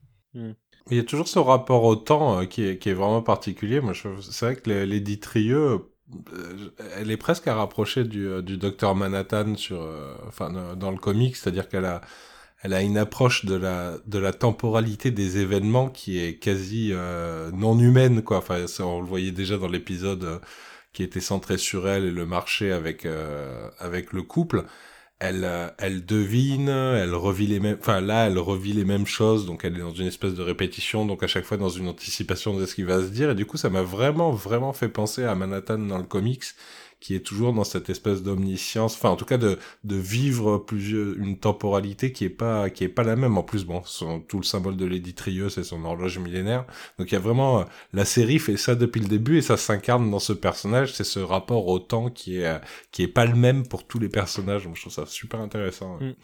et l'éléphant qui a aussi une grande mémoire mais moi je euh, Mm. mais mais aussi enfin je pense que la série sous-entend que c'est la fille de Manhattan ou en tout cas qu'elle le croit l'être vu que euh, Moi, j'ai cru. Non, moi, je sais Enfin, pas je du sais- tout. J'hésite entre Manhattan fait- ou, euh, ou, Ozyman- ou Ozymandias, parce que Ou- du coup... voilà, je- moi j'hésite entre les deux, mais je pense que la série, euh, clairement, nous, nous sous-entend que c'est la fille de Manhattan. Je dis pas qu'elle l'est forcément, mais en tout cas, euh, la série essaye de nous le faire croire. Parce que dans les Pitipédia de la semaine dernière, euh, il y avait un article sur les détrieux où euh, on disait qu'elle avait une obsession pour Manhattan et, et l'article sous-entendait qu'elle pouvait être amoureuse de lui. Bah alors moi, Le fait qu'elle ait mis. Du coup, il y a un truc que cet épisode confirme, c'est que déjà Bian, euh, euh, alors on n'a peut-être pas C'est parlé, pas sa fille, ouais. on n'a pas parlé la semaine dernière, je suis pas sûr, mais euh, en tout cas, le- le- l'article dont tu parles suggérait que Bian en fait était un clone de la mère de, de, de, fin, de sa mère. euh, et que du coup elle lui retransmettait ses souvenirs. Ça semblait évident parce qu'elle dis- elle le disait quasiment clairement, en fait c'était paraphrasé dans l'article, qu'elle l'élevait comme sa mère, enfin c'était c'était, c'était, ça semblait être plutôt clair. Et c'est un truc que je trouve assez intéressant avec cet épisode, c'est qu'il euh, il a tendance à, expliciter directement les, les pistes. Euh, c'est un peu comme l'épisode 4 du coup. On, a des idées en tête et plutôt que de, de, tourner autour, il nous, il nous les donne, enfin il nous donne la réponse et il nous dit bah en fait la question c'était pas ça quoi. Par contre, euh, quand elle nous dit euh, je veux que mes parents soient là pour voir mon œuvre, à mon avis, ça suggère clairement puisqu'elle dit ma mère sera là et mon père sera là aussi, ça suggère clairement pour moi euh, que c'est Ozymandias et qu'Ozymandias va revenir sur Terre ou est revenu sur Terre d'une certaine façon et que euh, il sera là pour assister à, à- pour assister à son œuvre quoi, à son héritage en fait. C'est Ouais, ouais. entre autres l'héritage d'Ozymandias. En fait, c'est ce que j'allais dire, c'est que là, c'est, enfin, pour moi, euh, ça pourrait être les deux. C'est, ça peut ou être la fille d'Ozymandias ou la fille de Manhattan, parce que justement, elle dit qu'elle veut que ses deux parents soient là. Or, euh, on vient de découvrir que, que Manhattan est, à tout ça, mais ça pourrait être euh, qu'elle attend euh, de faire revenir Ozymandias. Son père pourrait être Ozymandias vu qu'elle a la statue, etc. Ça pourrait être Manhattan parce qu'on nous dit qu'elle a une obsession pour Manhattan, du coup. Et, et comme elle, en fait, elle a ce niveau. euh, ce, rapport à la temporalité et au fait de savoir ce qui va se passer dans le futur. Euh, euh, je suis que oui assez. euh, Moi j'ai un doute, je non, commence ah, à je avoir un dis pas qu'elle le fait forcément, mais euh, Moi, je pense pas. Hein. Moi, je pense pas. Moi, je pense qu'elle fait comme Ozymandias. En fait, elle, euh, elle, Mm. elle prévoit à l'avance en, en élaborant des, des, des, des, des théories, en confrontant des. C'est ça. Le crash de l'épisode 4, pour moi, c'est euh, c'est du- la surveillance satellite qui fait qu'elle savait qu'il y a Mm. quelque chose qui allait se cracher à cet endroit-là à tel moment et qu'elle a fait en sorte de Ouais. l'acquérir. Et pour moi, euh, je Oui, reste, oui, non, mais- on l'a dit la semaine dernière, mais je reste persuadé que c'est Ozymandias en fait qui atterrit. Et il y a une théorie comme quoi en fait la statue d'Ozymandias renfermerait Ozymandias tout simplement et que peut-être à un C'est de moment la va- carbonite. Ouais, voilà, c'est une sorte de carbonite. Euh, D'ailleurs, la transition avec la scène d'Ozymandias euh, a tendance à nous titiller sur ce sujet en faisant. euh, Ouais. en- c'est la deuxième fois d'ailleurs qu'ils font ça. euh, c'est peut-être la deuxième fois qu'ils font ça, mais euh, Il doute. me semble que dans l'épisode 4, ils avaient fait la même chose justement. Ça, ça m'embêterait que ce soit la fille de. Faut voir comment c'est fait encore une fois. Peut-être que ce sera génial, mais que euh, ce soit la fille de, de Manhattan, ça m'embêterait beaucoup. Ça ferait vraiment. euh, ça ferait vraiment beaucoup de, de père, fils, euh, mère, ex. euh, Ouais. ça- enfin, Alors moi, pour moi, si c'était Manhattan, ça serait pas en tant que père euh, au sens où on l'entend. Euh, je me dirais, je me dirais plutôt, ça serait peut-être que euh, la mère donc de Lily Trieux, ça pourrait très bien être euh, la petite amie euh, que euh, abat froidement le comédien. Et on pourrait très bien imaginer que le docteur Manhattan pourrait l'avoir ressuscité en quelque sorte et que quelque part, ça serait son père euh, euh, métaphoriquement. Alors, moi, je verrais plutôt un truc Ouais, comme ça, plutôt que il, ait couché euh, avec et puis il ait eu un enfant. Ça, je Non, que- ça plus intéressant. Enfin, sa mère a écrit un livre pour dire comment est-ce qu'elle a élevé sa fille. Sa mère qui s'appelle Biane comme, euh, bah, comme le clone de sa mère. Il a écrit un livre, pourquoi J'ai pas compris. Dans les Pitipédia, en fait, dans le même article où on voit qu'elle est obsédée par Manhattan, on nous explique que sa mère avait écrit un livre euh, dans lequel elle expliquait euh, sa méthode pour élever sa fille. Et qu'en fait, True, que c'était une sorte d'expérience femme la plus quasiment. intelligente au monde. Ouais. Hmm. Euh, et du coup, le fait qu'elle soit aussi intelligente et qu'elle ait été diplômée à 15 ans du MIT, etc., euh, aussi rappelle, euh, rappelle Ozymandias. Ozymandias, mais je trouve ça assez intéressant que ça pourrait être les deux. Après, moi, ce qui me fait pencher pour Manhattan, c'est le fait que euh, Manhattan était au Vietnam alors que je... ne- Ah, remarque si, Ozymandias, c'est un rapport avec le Vietnam parce qu'il avait une base là-bas. Et il est censé y avoir passé sa jeunesse pour apprendre tout un tas de choses aussi, je crois. Ouais. Ça, moi, ça me, Ouais. ça me paraît pas déconnant. hein.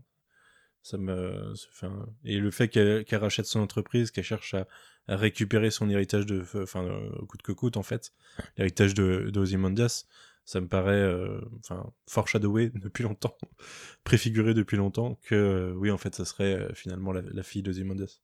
Et ça permettrait en fait de lier tout simplement l'intrigue de, de avec le reste. Même si. Tout à euh, fait. Oui, vu Ouais, qu'on ouais. sait que c'est lié de toute façon. Moi, je voulais, je voulais juste revenir aussi sur un tout petit truc de la scène, mais que j'ai trouvé euh, extrêmement inventif et glaçant, c'est le tutoriel euh, dans l'esprit. Ouais. Mm. et que j'ai ah, que j'ai trouvé alors déjà d'un point de vue euh, d'un point de vue écriture c'est c'est l'incarnation même du enfin le- la phrase qu'on dit à tout scénariste euh, enfin show, show don't tell c'est une- voilà, mon- montre plutôt que de raconter. Donc là, c'est littéralement ça. Mais en plus, je trouve glaçant cette idée de, enfin, la, la phrase finale, c'est merci de confier votre esprit à, à, à la société trieuse, ce qui est, ce qui est, enfin, moi, je trouve ça terrorisant. C'est-à-dire, ça, ça, c'est l'ouverture sur tout un champ de possibles qui, Mm. qui fait froid dans le dos. Et j'ai trouvé que c'était vraiment une bonne, une bonne trouvaille. ouais. La phrase d'intro aussi, elle joue sur le, sur le so, you've made a mistake. Euh, ce qui, ça m'a justement cette scène m'a beaucoup rappelé ce que disait euh, Benji euh, quand- dans le, le podcast précédent sur le fait que de la même manière qu'on donne nos données un peu à tout le monde et que les gens en envoyant leur ADN là pour se faire tester leur ADN donnent leur ADN. Euh, ce côté merci de, de nous donner votre esprit euh, m'a vraiment rappelé ce que disait Benji là-dessus sur le fait que dans ce monde, euh, quand euh, on, on s'inscrit pour avoir des pilules nostalgia, euh, on donne euh, potentiellement ses souvenirs à, à une, mili- à, Une à multinationale. une corporation, quoi. Ouais, ouais. Ce qui n'est pas très éloigné de notre propre monde, je trouve. mais- ah oui, tout à fait. Bah, c'est un, c'est un- c'est un commentaire assez, euh, assez facile sur Quand notre monde. Facebook nous rappelle tous les ans nos, nos souvenirs, euh, Mais tout comme euh, les cabines pour appeler Dr Manhattan, en fait, euh, c'est euh, c'est la porte ouverte vers, euh, vers notre façon de penser et vers euh, nos, nos, nos confidences les plus. Enfin, c'est c'est le c'est littéralement un confessionnal dans lequel, euh, enfin, qui est enregistré en, en continu euh, et accessible à tout moment par Lady True, quoi. C'est-à-dire que là, Ah, j'ai trouvé ça super. hein. Ouais, j'ai vraiment aimé cette idée-là, qu'en fait on se rende compte que elle, elle filmait depuis le départ, et même elle, elle dit euh, il se confesse et tout, et cette, cette approche-là, j'ai trouvé ça super. Ça apparaît, enfin c'est c'est- c'est limite évident en fait quand on te le dit que ça, ça soit le cas que euh, que tout soit enregistré et potentiellement euh, regardé. Alors après c'est euh, un peu ce que ce qu'on peut se dire dans le monde dans le monde réel pour rationaliser les choses. C'est-à-dire que, ok, on enregistre toutes nos données, toutes nos conversations potentiellement, mais il n'y a absolument aucune puissance qui est capable de les exploiter à fond, dans le sens où il n'y a pas, a pas la main d'œuvre en fait, l'intelligence pour le faire. Euh, bon, rajoute une, rajoute une IA derrière et, euh, et on est dans la merde. Mais, euh, mais là, euh, oui, euh, littéralement, on a. Alors j'adore la façon dont c'est mis en scène en plus, avec cette pièce totalement noire Ouais. et, euh, et ce globe bleu au milieu euh, qui permet d'aller consulter n'importe quel visionnage. Alors un peu facile euh, de cliquer sur tout ça et de voir, de voir Ouais, euh. Laurie. Hasard, Laurie. Joli, joli hasard. c'est ce que j'allais dire, c'est que je trouve ça un peu euh, décevant ou facile le fait que qu'on voit Laurie et que j'aurais aimé qu'on voit quelqu'un. C'est peut-être la dernière à l'avoir utilisé. Hein. Oui, je pense que c'est les derniers, c'est les dernières personnes à avoir utilisé chaque machine en fait. Ouais, mais ça veut Je dire pense. que ça fait globalement une semaine, quoi. Parce que Laurie, euh, euh, enfin, on sait qu'elle se réveille euh, quelques jours après avoir ingéré ses pilules. Laurie, elle fait ça dès qu'elle est arrivée, donc il y a, ouais, il y a bien 5-6 jours. Oui, Euh, après, après- après, euh, tu vois toutes les ca- tu vois toutes les cabines qui sont euh, toutes euh, taguées, euh, ça a l'air C'est d'être vrai. Peut-être que ouais, les gens s'en foutent une- maintenant en fait. c'est Bah, il me semble que c'est suggéré à un moment donné hein, que les gens le- les utilisent de moins en moins. Dieu Ouais. est mort. Ouais, j'ai l'impression qu'en fait, quand tu les, les... Quand ils t'installes les cabines au début, les gens les ont utilisées, et puis au fur et à mesure, quand t'as pas de réponse, euh, enfin, c'est un peu comme tout effet de mode, en fait. hein. Si tu peux envoyer des messages euh, comme ça dans, dans l'espace, tu vas y aller un peu, et puis au bout d'un moment, euh, ça va être là depuis tellement longtemps que t'as plus rien à dire, quoi. Mais Ouais, c'est vrai que. Laurie, ça fait un petit peu facilité scénaristique quand même. ouais.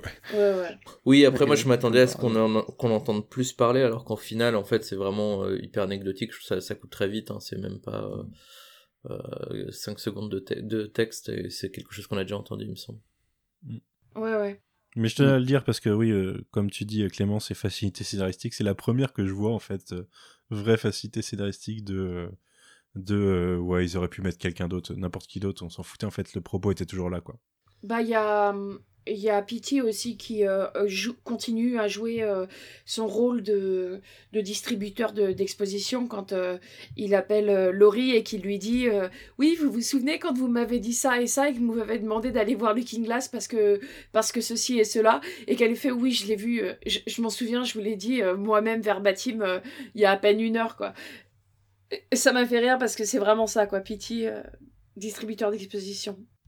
Ouais, D'ailleurs, non, mais parce que moi je veux dire autre chose sur la même scène, c'est que euh, sur le dans, dans la scène où justement Pity est, est dans le l'abri de, de Looking Glass, euh, on voit très clairement le, le New Frontier- Frontiersman qui est euh, Ouais, ouais. avec Ah oui. enfin des un, un gros paquet de New Frontiersman qui est qui est posé euh, juste à côté du corps. Euh, ce qui me fait, ce qui m'a fait écho, euh, enfin ce que je, qui je trouve fait écho à ce qui lui dit euh, euh, que un homme blanc en Oklahoma euh, raciste, euh, pas très étonné. et, Enfin, on voit qu'il a lu aussi des des, des journaux d'extrême droite, quoi. Ouais, mais je crois qu'on l'avait déjà vu que et je me demande si c'est pas la, la couverture avec le poulpe en fait. C'est euh, oui, c'est ça. C'est Ouais. c'est- c'est celle-là, mais on voit qu'il y a plein de journaux en fait. euh, c'est un bac avec plein de journaux en fait quand tu le vois de, de côté. Ouais, mais connaissant le perso, ça pourrait être euh, tous les journaux sur le 2 novembre. Sinon, un autre truc, c'est euh, moi j'ai eu peur pendant deux secondes quand euh, Dell appelle parce que à un moment la caméra euh, nous montre pas tout de suite la scène et on voit juste euh, une figure masquée au sol dans le fond et pendant deux secondes je me suis dit oh non j'espère que Looking Glass n'est pas mort et j'ai été relativement soulagée de Mais voir que gardent, ils c'était nous le gardent pour plus tard. Ils ont, en fait, ils, ils savent qu'ils jouaient avec nos nerfs. Ils, ils nous les calment tout de suite, mais ils nous révèlent pas ce qui s'est passé quand même. J'aime bien. Franchement, j'aime bien. Je, je respecte euh, le principe. Et du coup, j'ai hâte de le retrouver en infiltré. euh, Excuse-moi. J'ai hâte de le retrouver euh, infiltré avec la, la cagoule, du coup, manquante. Ouais, ouais, tout à Ouais. fait. Ouais. On, je vois qu'on a la même idée. Et pareil, j'ai Ouais. pensé exactement. Ouais ouais pareil. Mais euh, ouais, je, je, je pense qu'en fait, il va nous servir à libérer euh, Laurie, tout simplement. Oui. D'ailleurs, ce, ce super truc de trappe, quoi. Ça, Oui, c'est vraiment. oui. euh, pff, On en parle de cette scène alors blague, je trouve.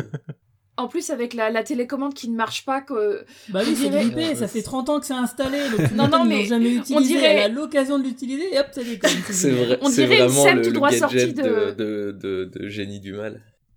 Moi, ça m'a, James ça, Bond. moi, ça m'a fait penser aux, aux Gremlins, en fait. Dans les Gremlins, euh, je- ceux qui l'ont pas vu, euh, euh, il y a le, le père qui est inventeur et qui a des inventions qui marchent pendant, pendant une semaine et puis après, ça, ça marche plus. Et en fait, on voit sans arrêt euh, le fils et, et la mère en train de, de flipper à chaque fois qu'ils doivent utiliser les inventions. Et, et ça m'a vraiment fait penser à ça quand elle appuie sur le truc et que ça marche pas. On dirait la mère qui essaye de, de faire Ah, marcher le- la télécommande à téléphone. Mais Ah, ça, c'est du Austin euh, Powers. J'en parlais du coup euh, tout à l'heure de, de ce côté hyper comic book de, de, de cet épisode. Ouais. Ces deux scènes-là, entre celle avec euh, qu'on aura avec le sénateur après et celle-là, où on a des dialogues qui vont nous dire euh, Ah, excusez-moi, est-ce que j'étais pas censé avouer tout de suite? Et elle utilise sa télécommande et ça marche pas. Après, euh, ça finit par tomber. T'as une scène euh, limite de, de cartoon et elle appelle le mec pour dire Bon, je la tue ou tu la tues? Je trouve, euh, j'ai adoré. Je trouve que dans le- dans l'esprit, euh, il y a un. Comic relief euh, qui marche super bien au milieu d'une série qui est globalement dramatique. Euh, J'ai trouvé ça parfait, quoi. Oui, ça désamorce Pareil. parfaitement le côté justement bah, comic book et grotesque euh, bah, de ce genre d'effet dans, dans une série live. Mm. Donc ouais, c'est clair que c'est vraiment le bon choix. Quoi. Et en Face même temps, perso. Ouais, vas-y. Euh, pardon, ouais, c'est- c'est- si je peux me permettre, sur ça, moi, c'est euh, quand j'ai revisionné l'épisode la deuxième fois, en fait, je me suis rendu compte que ces deux passages qui sont effectivement très drôles dans le fait que ça, ça déconstruit un petit peu le- le- les clichés du, du, du comic book movie, euh, enfin même du comic book. Et en fait, je me suis rendu compte que ça, enfin, les deux scènes euh, mettaient quelque chose en avant euh, que j'avais pas vu jusque-là. C'est que pour la première fois, Laurie est dépassée. C'est un personnage qui est montré dans une euh, dans une Ouais. maîtrise tout tout au long de la série. Elle est toujours, enfin, elle a un coup d'avance. Elle sait, elle sait toujours ce qui va se passer. Et les deux seuls moments où elle est dépassée, c'est là. Enfin, je trouve c'est même parlant au moment de, de la scène de la trappe. Euh, on se dit, elle aurait, le- enfin, on comprend Oui, qu'il y a elle une menace. de- Ouais, et, et en fait, je me suis rendu compte que après, quand elle est face à face au euh, face au, au sénateur, enfin un peu plus tard chez chez, chez les Cyclopes, c'est qu'elle est elle est dans une telle obsession en fait de de enfin dans un tel rejet de ces histoires de masques et de super héros que dès que ça touche à ça, elle perd toute objectivité et que j'ai l'impression que c'est là où elle devient maladroite et où elle se laisse distancer par l'intrigue. Et du coup, je trouvais que au-delà de la, du, du côté humoristique des deux scènes, ça, ça a montré aussi que c'était un personnage qui est traumatisé par son passé de super-héroïne, et ce trauma, elle a du mal à en faire, euh, à le digérer, et c'est ce qui l'handicape dans, pour le coup, là, dans sa vie professionnelle. Parce que c'est vraiment les, Mm. je pense, que c'est les deux seules scènes où on la voit à la ramasse par rapport, euh, par rapport au reste de, euh, enfin, au- à d'autres personnages, ou en tout cas à l'intrigue qu'elle est en train de suivre, quoi. Bah, D'autant plus que dans la scène de la trappe, elle est à la base, elle est pour elle, elle est pas à la ramasse. C'est-à-dire qu'elle a un coup d'avance. C'est ça. Elle sait, elle sait que, elle sait qu'il y a quelque chose qui se trame avec Jude et sa femme. Elle nous explose, elle nous expose toute sa théorie. Et, euh, et en face, en fait, euh, la femme, j'ai oublié le nom, hein, la femme de Jude, est Mm. absolument pas décontenancée et euh, en mode, bah, c'est pas grave, t'as trouvé, bah, tu vas mourir, quoi. Et oui, oui, du coup, c'est. Du coup, c'est c'est là où le, le, le jeu de pouvoir se retourne, en fait. Et où euh, j'imagine que Looking Glass va venir sauver euh, cette personne qui était celle qui l'a démasqué au début. Euh, probablement dans l'épisode 8 ou 9, hein, je sais pas, je sais pas si on va, on va le voir dans l'épisode 8. Ça m'a l'air d'être encore un, un épisode qui est fait pour du flashback, tout simplement parce que la temporalité de l'horloge, où on, a- on nous a déjà dit qu'elle serait activée et qu'elle serait activée dans l'épisode 9, On on, est à est, une à, heure, non? on est à quoi? On est à, ouais, on doit être à globalement une heure, ouais. Elle et 10-12 heures à un moment. Ils disent on est à 4, moins de 12 ils disent heures. 4 Ah heures. non, mais ça, ouais, ça, ça, ça décompte au fur et à mesure. Moi, je serais pas étonné que Ouais, l'épisode euh, 8 soit du temps réel moitié. La dernière Une heure. sorte de. Ah, Je une pense sorte aussi. de, hein. de, de ouais. countdown euh, jusqu'à jusqu'au Mm. déclenchement de l'horloge en début, soit en fin d'épisode 8, soit en début d'épisode 9 en fait. Où euh, ça s'arrête un quart d'heure avant que ça se déclenche quoi. Je me faisais la même remarque euh, que toi sur le fait que tout le long, il y, a un- il y a un countdown à un moment. Je sais qu'à un moment, ils disent 12 heures. Donc euh, après, peut-être qu'elle dit 4 heures. Ouais. Et que du coup, je me demandais, il reste deux épisodes, comment ils vont faire tenir euh, deux, deux épisodes en, en quelques heures, en fait. Donc ça, je pense que les derniers, les derniers épisodes vont être euh, très tendus. C'est un peu comme dans le comics, hein, c'est pareil. hein, les deux trois derniers épisodes, euh, c'est euh, ils ont un temps très très réduit. Moi, je me, je me pose euh, une question euh, par rapport au ce que tu disais. euh, je crois que c'est Manu, euh, que je, je, je sais plus qui, qui l'a dit. Euh, sur le, est-ce que ça sera activé en début ou fin d'épisode? Je pense que ça sera un épisode miroir sur l'épisode de- du gros poulpe, euh, l'épisode où on voyait le gros poulpe avec euh, avec euh, du coup le jeune Looking Glass. euh. J'ai- je- je- j'aimerais bien que ça soit exactement, enfin, du coup, un épisode où on suive aussi Looking Glass et où, euh, enfin, on commence avec Looking Glass et où ça, ils activent l'horloge et où euh, du coup Looking Glass soit, se, enfin, il y a c'est, c'est un effet miroir quoi. Moi, je trouve que ça serait super intéressant Sur l'épisode 9 ou 8 du coup? Sur l'épisode 9. Que ça commence, que l'épisode 9 commence avec la, la- du coup le l'activation Ouais, de. Mm. de l'horloge. Après, potentiellement, on peut. euh, Il y a, il y a... En fait, comme on n'a pas vu ce qui s'est passé pour Looking Glass, euh, potentiellement, on va revoir euh, la même temporalité qu'on a déjà vue, mais du point de vue de Looking Glass et d'autres personnes. Ouais, c'est vrai. Tout à fait, ouais. Peut-être.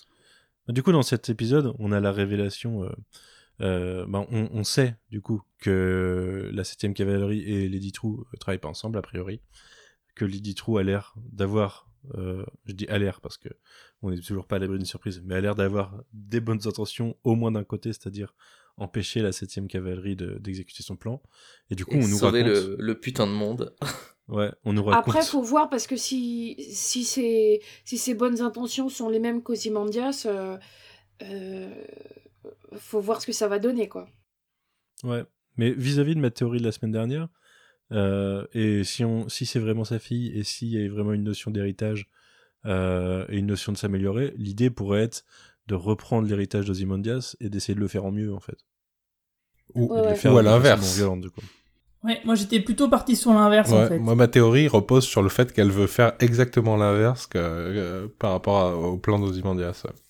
Donc antagoniser tout le monde les uns envers les autres?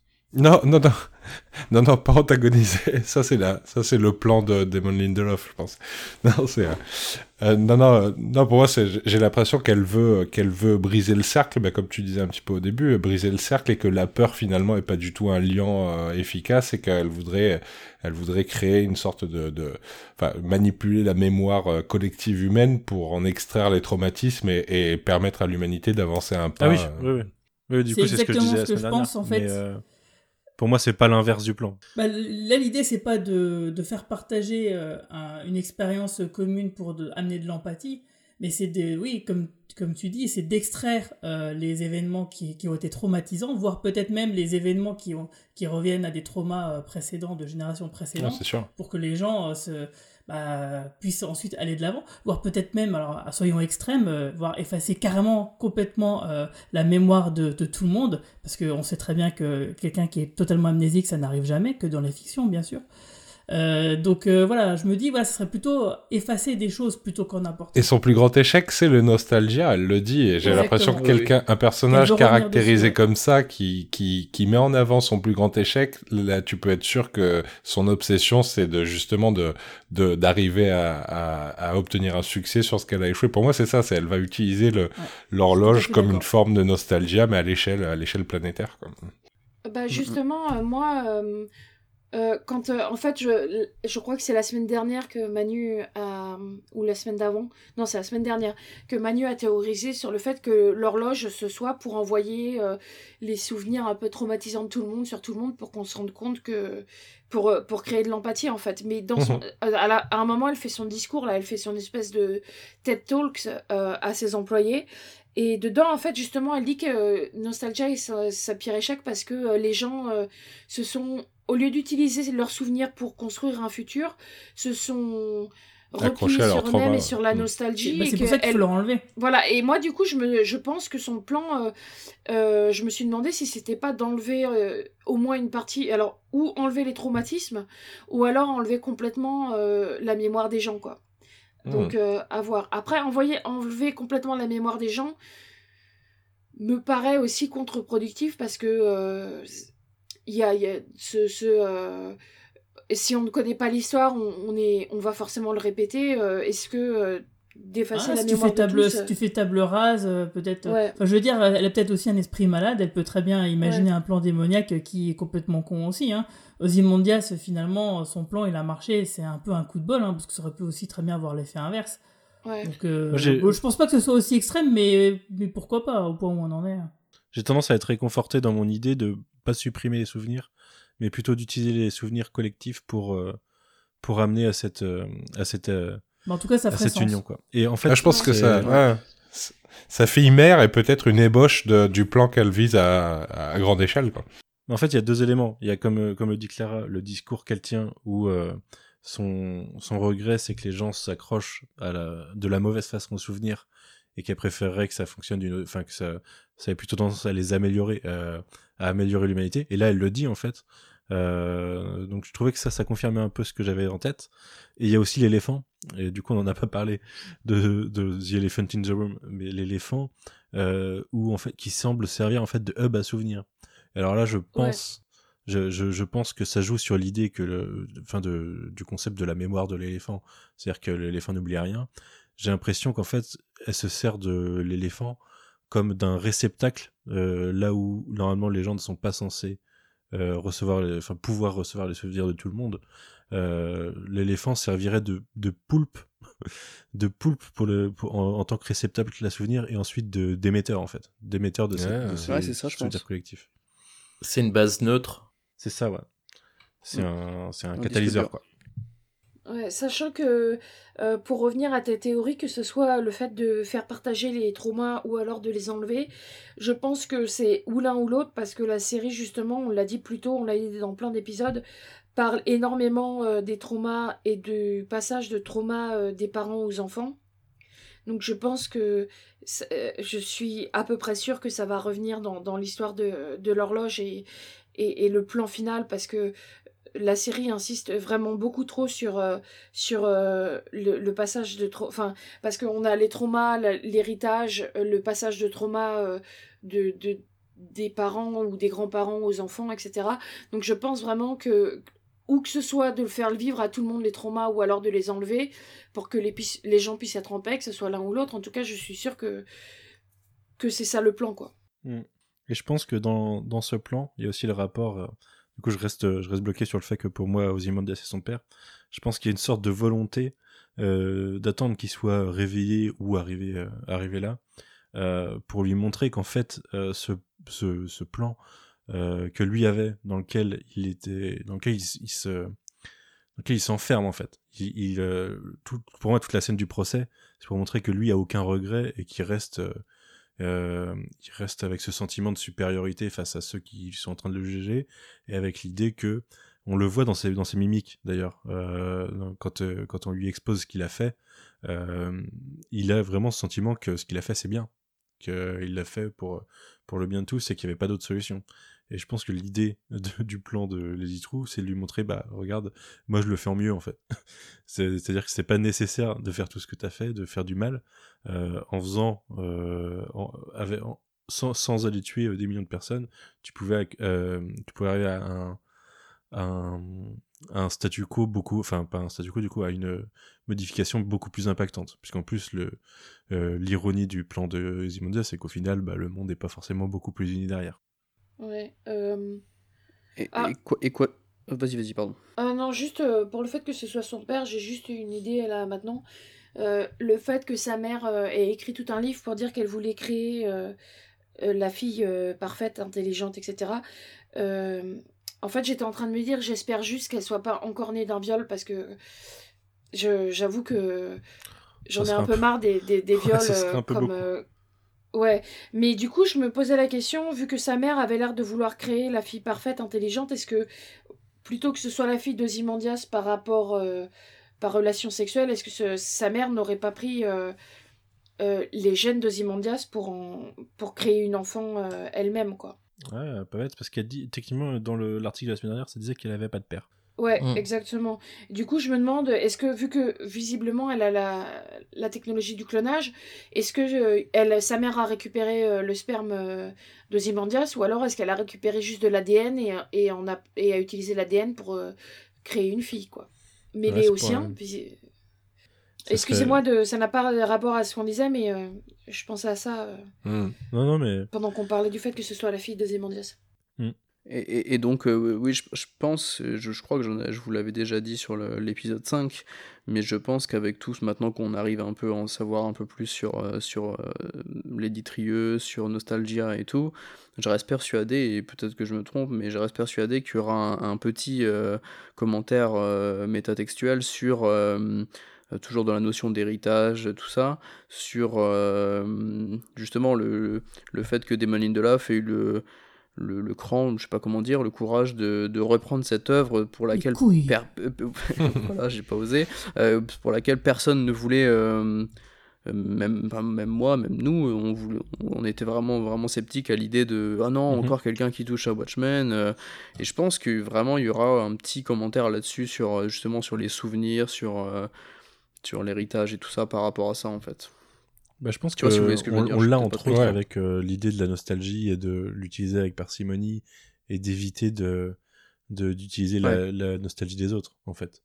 C'est-à-dire euh, et surtout que... de construire avec parce que justement ce que fait Lindelof là ce n'est pas euh, ce n'est pas un Before Watchmen ce n'est pas un- une réadaptation de Watchmen c'est vraiment construire sur ce qu'a fait Watchmen pour euh, l'amener construire sur ce qu'a fait Watchmen et pour l'amener dans le Mhm. présent et essayer de, de faire évoluer et d'amener ça à autre chose et, et c'est enfin typiquement il construit à partir de Watchmen pour parler de nouveaux thèmes pour parler de nouvelles choses pour créer un nouveau monde Mhm. et, et, et je trouve ça assez intéressant comme, euh, comme idée, euh, sachant que elle, ce que Lady Trieux dit, c'est que il faut avoir ses souvenirs pour pouvoir construire et, et construire un monde meilleur. Donc, euh, euh, bon, on peut, s'il considère qu'il construit un monde meilleur que le, le Watchmen original, euh, la question se pose euh, est-ce que est-ce qu'on peut pas, hein. dépasser le Watchmen original? Mais en tout cas, il essaie de construire quelque chose et non pas juste de répéter euh, encore et encore euh, ce qui a déjà été fait. Quoi. Hmm. Vous Parce avez noté. Euh, Pardon, vas-y. Non, je vous conseille juste, euh, il avait écrit une lettre euh, la veille du, de, de la diffusion du. Je crois que c'était la veille. Ouais, sa note d'intention, ouais. Sa note d'intention, et c'est- c'était enfin, très intéressant, je trouve. C'est c'est posté sur son Instagram Ouais, pour les lecteurs parlé. euh, VO. Ah, pardon. Mais dans le, dans le style, euh, alors euh, je vais peut-être me faire taper par Océane quand elle me croisera, mais je vais faire une référence à, à Twin Peaks dans le sens où euh, il y a un peu, il y a un peu dans l'esprit euh, de euh, ce qu'a fait David Lynch avec Twin Peaks saison 3, c'est-à-dire les gens euh, l'attendaient euh, sur euh, une suite exacte de Twin Peaks et sur quelque chose qui soit dans la continuité même de la série.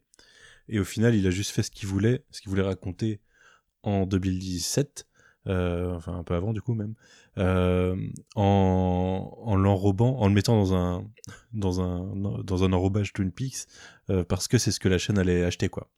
Et de la même façon, Lindelof, pour pouvoir peut-être sortir ses thématiques, il avait besoin euh, d'un euh, d'un, d'un- ah, je- j'ai pas le mot, mais il avait besoin de d'un réceptacle. voilà d'un réceptacle et euh, et Watchmen est ce réceptacle.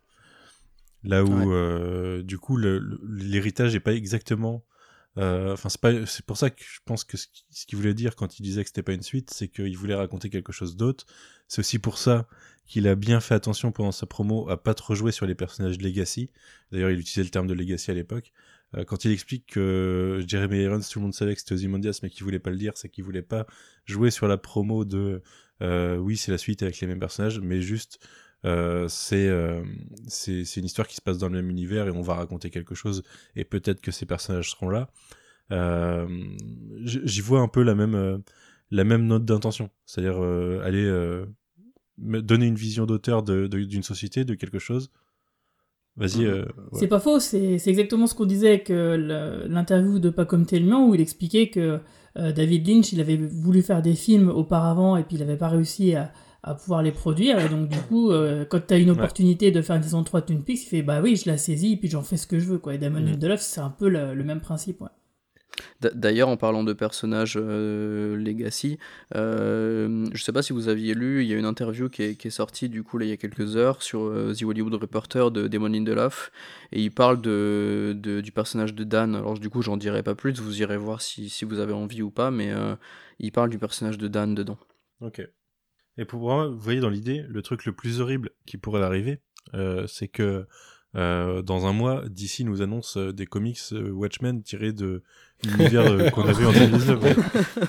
Et ça, Ah c'est totalement l'enfer. possible. hein. Mais c'est- pour moi, ça serait vraiment l'enfer, ouais, justement. Horreur. Je vraiment pense qu'ils vont que devoir déjà finir Doomsday Clock avant de Mais, pouvoir eh, faire mais- ça.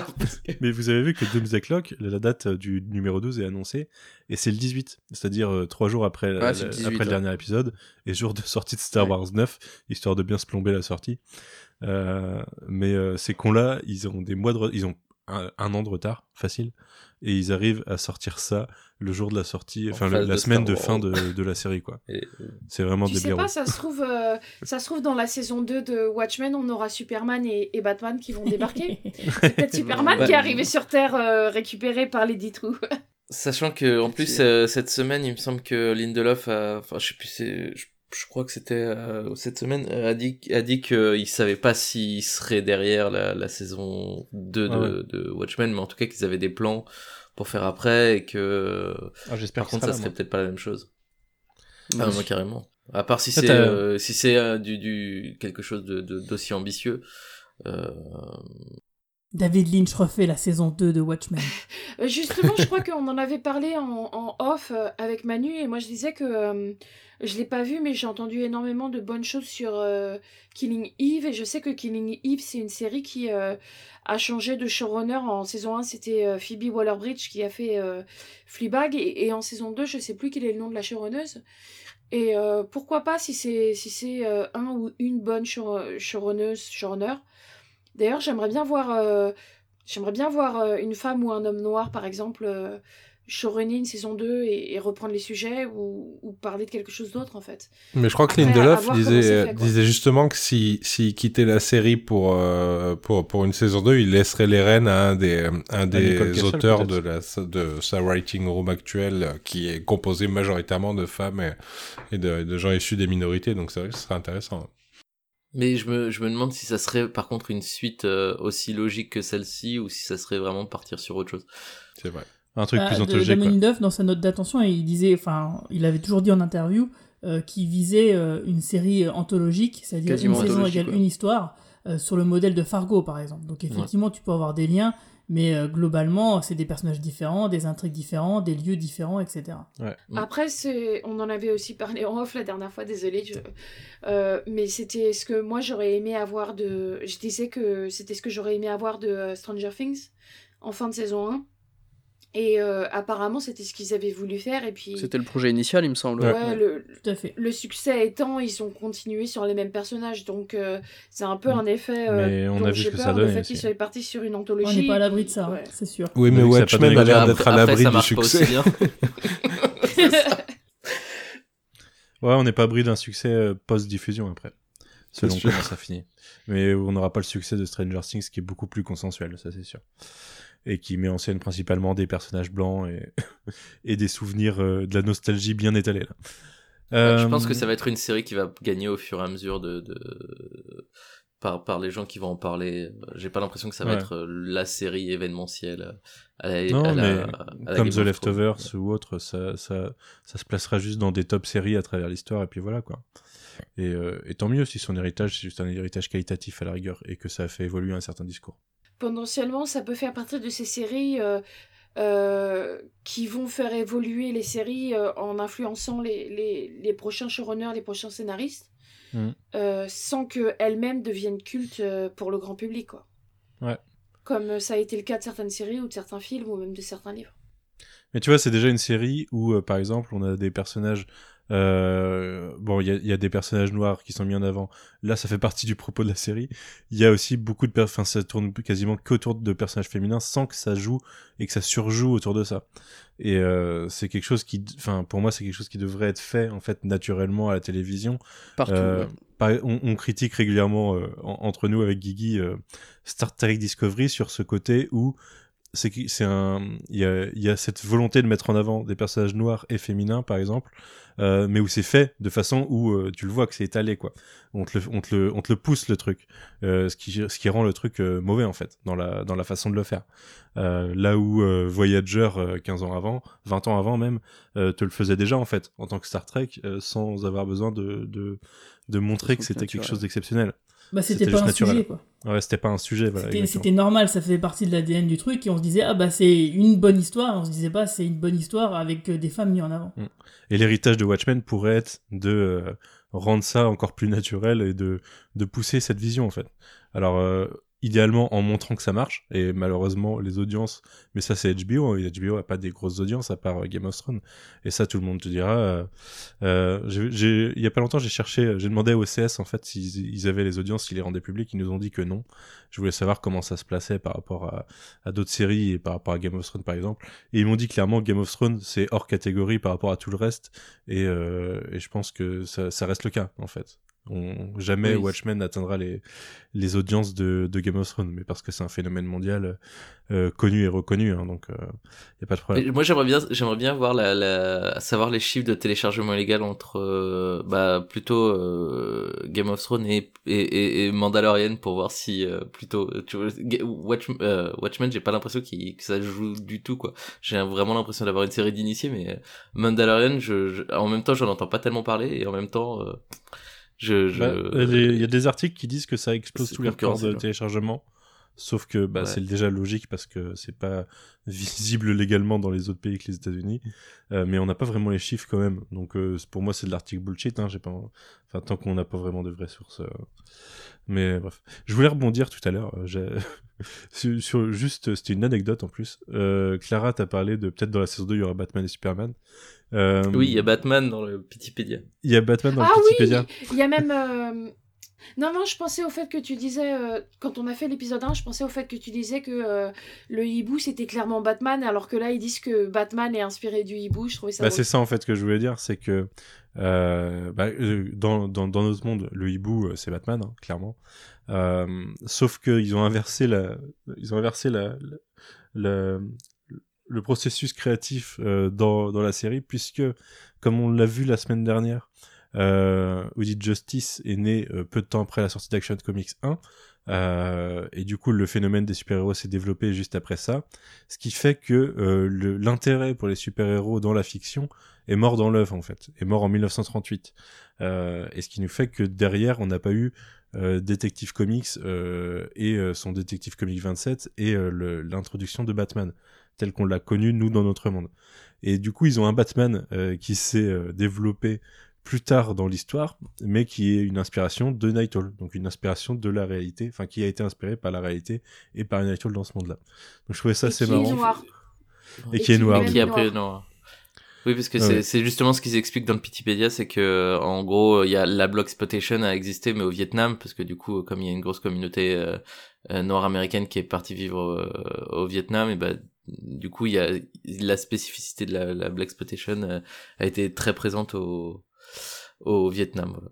Et c'était une spécialité, euh, contrairement à notre monde où c'était des films de flics et de, et de pimp, etc.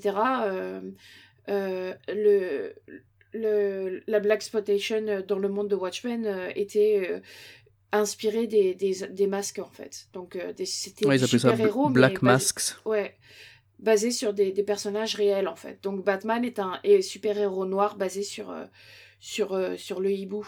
Euh, moi, je voulais revenir un petit peu en arrière.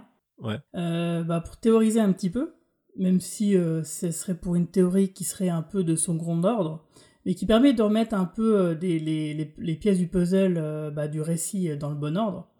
Il y a une question que je me suis posée quand même depuis le premier épisode, c'est comment ça se fait que Jude Crawford, donc le shérif de la police, qui, qui se fait assassiner au- à la fin du premier épisode, euh, qui donc a l'air d'être un super raciste level 50, euh, comment c'est que ce mec a réussi à jouer la comédie et pourquoi il a eu envie de jouer autant au mec sympa Euh, Pourquoi a-t-il été aussi proche donc euh, de Angela et de, Cal? Bah, Tout simplement, à mon avis, c'est lié au plan donc, du sénateur Kill. Quand par exemple sa veuve, la veuve Crawford, elle dit bah oui, c'était le plan au début de faire du sénateur le président qui aurait une armée de mecs masqués, etc. C'était le plan initial. Mais une chose merveilleuse est arrivée. Et du coup, quelle est cette chose merveilleuse? Euh, Pour moi, c'est simplement quelque chose qu'on va peut-être voir en flashback euh, dans l'avant-dernier épisode ou dans le dernier. Euh, c'est la nuit blanche en fait. C'est une chose dont on avait déjà parlé. Quand Angela se fait agresser pendant la nuit blanche, il y a deux agresseurs. Elle, elle s'occupe du premier, mais il reste le deuxième. Et on ne sait pas exactement ce qui s'est passé. On s'était dit, bah, Cal a sûrement, est sûrement intervenu, etc. Mais on n'en sait pas plus. Ouais, on savait que. Judd, c'était. C'est pas du tout mentionné, ouais, c'est complètement éclipsé. Et Judd, il était blessé. Donc on s'était dit, du coup, déjà à ce moment-là, bah, c'est sûrement le deuxième agresseur, c'était sûrement Judd déjà. Et du coup, moi, je me suis dit, mais peut-être que en fait, Cal a sauvé Angela d'une manière particulière et qu'il aurait trahi son statut de Docteur Manhattan parce que ça serait une situation euh, stressante, etc. Et qu'il a peut-être usé d'un pouvoir ou quelque chose, en tout cas, qu'il aurait trahi. Et c'est de là que viendrait justement la connaissance de la 7ème cavalerie slash Cyclops euh, bah, de qui est euh, le Docteur Manhattan. Et de, de- donc du coup de fomenter ce plan de, bah, de le capturer et puis de devenir Docteur Manhattan eux-mêmes. Parce que si vous voyez, donc Lady Trieux, elle le sait, forcément. Euh, Will le sait également, donc il aurait voulu chercher à protéger sa petite fille, donc c'est pour ça qu'il tuerait euh, Judd à ce moment-là. Donc c'est pour ça que Judd, justement aussi, bah, il aurait fait copain-copain euh, de manière... un gros raciste comme lui qui joue autant la comédie, c'est complètement fou, quoi. Euh, et donc du coup, ça explique aussi pourquoi bah, il y a déjà des mecs de la 7ème cavalerie qui attendent devant chez Angela, parce que effectivement, comme Trieux le dit, euh, eh bah, dans une heure, il va se faire kidnapper. Euh, donc un peu moins maintenant. Et donc voilà, je me suis dit, voilà, c'est- vraiment intéressant de toute, toute cette mécanique qui est autour de, bah, du premier crime, qui est finalement la base bah, de la série. C'est ça qui a qui vraiment, véritablement le récit. Et euh, bah, de voir que oui, effectivement, euh, toutes les pièces du puzzle semblaient être là depuis le départ. Ah, je suis à 100%, Ah ouais. 100% avec toi parce que je, je suis retourné voir euh, l'épisode, notamment la scène de la nuit blanche. Et la di enfin, je sais, je sais pas si vous l'avez revu, la disparition de Cal est très bizarrement mise en scène. C'est-à-dire qu'il est, il est dans la pièce, il, tout d'un coup, il, enfin, il sort du champ et il disparaît de l'action et on n'en entend plus jamais parler. Et, euh, et je pense qu'il y a vraiment, ouais, effectivement, il doit se trahir en tant que Mister Man- euh, en tant que Docteur Manhattan. Et, euh, et là, euh, comme dit la, la femme du chef Crawford, euh, tout d'un coup, le- le- l'ambition, l'ambition de leur plan, qui était un petit peu petit bras, euh, tout d'un coup peut, peut s'étendre à quelque chose de beaucoup plus massif. Ouais, ouais je suis Et de beaucoup plus glaçant. En plus, vous imaginez donc un docteur Manhattan super raciste. Hmm, ah, complètement d'accord. Là, c'est- c'est vraiment flippant, quoi. Là, du coup, euh, le fait de sauver l'humanité, c'est aussi de la sauver, non pas euh, peut-être uniquement grâce à, euh, quelque chose pour améliorer l'humanité, mais de la sauver d'un danger euh, vraiment présent, antagoniste, qui, qui vient, quoi, Et- qui monte. Et surtout que ça aurait du sens parce que par rapport, enfin encore une fois, je, je reviens au fait que Lindelof euh, est toujours dans, dans une imitation des motifs narratifs de Watchmen plutôt que de l'histoire, euh, enfin ou euh, ou de, de l'intrigue, mais dans, Wat- dans Watchmen le comics, c'est euh, c'est c'est ce meurtre apparemment simple qui débouche sur une conspiration mondiale, et là ça serait une petite, enfin un, un petit euh, quelque chose qui se voulait une petite conspiration qui donne naissance à une conspiration mondiale, et il y aurait comme un espèce de motif euh, euh, en miroir euh, assez intéressant. ouais, mais je, je suis complètement d'accord avec toi. ouais. Moi, j'y avais pas j'avais pas vu pensé. euh, j'avais pas pensé à- à- au visionnage. mais on en a parlé juste après, euh, Guigui, et tu m'as convaincu direct sur le fait que, en fait, ça, ça commence direct à combler les trous de cette question qu'on se posait de, euh, enfin, on se disait que c'était probablement Jude le deuxième agresseur, mais euh, comment il avait été neutralisé. Et en fait, oui, ça, enfin, ça, ça a tendance à facilement répondre à toutes les questions. Euh, ce à quoi ça répond pas, c'est c'est c'est ce qu'il a fait. Alors j'imagine, enfin, on est d'accord sur le fait que euh, Cal, euh, c'est pas qui il est, hein. Euh, donc c'est peut-être un- une sorte de réflexe en fait euh, qui serait Mm. arrivé et qui l'aurait fait. trahi. Euh, mais ouais, ouais, je trouve que ça marche bien ta théorie. Moi, il y, a une question que je me pose toujours, c'est, euh, bon, vu que là, on est sûr euh, que la femme de Judd était au courant, quand au à la fin du premier épisode, Judd quitte, reçoit un, un appel et quitte sa maison, il ment à sa femme, et du coup, je me demande pourquoi il ment à sa femme.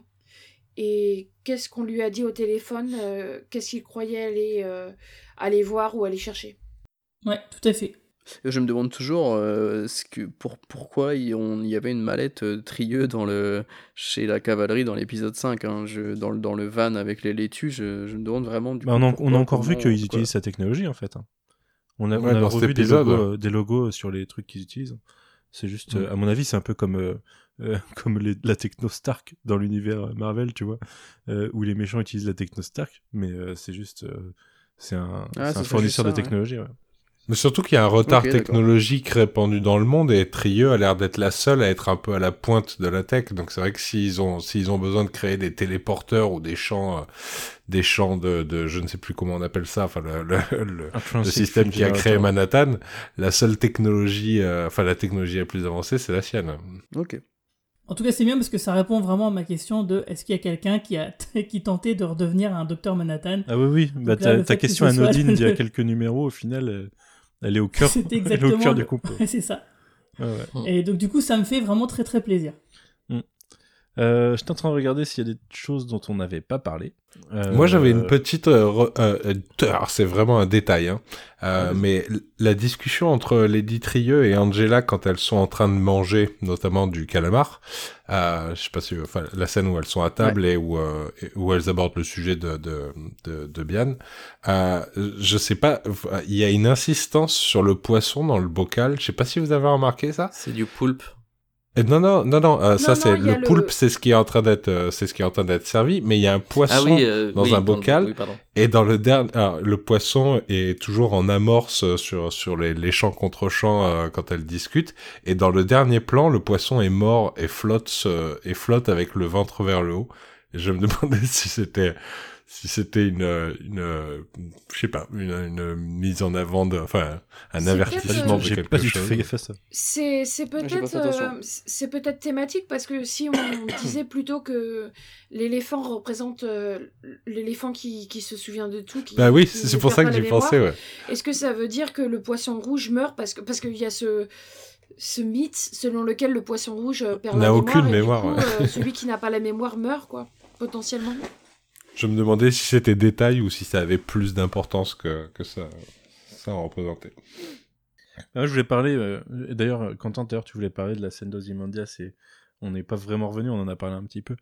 Euh, Est-ce que quelqu'un avait quelque chose à dire sur la scène d'Ozymandias? Parce que on a, on a déjà le fait, on sait que ça, dure, ça a duré un an.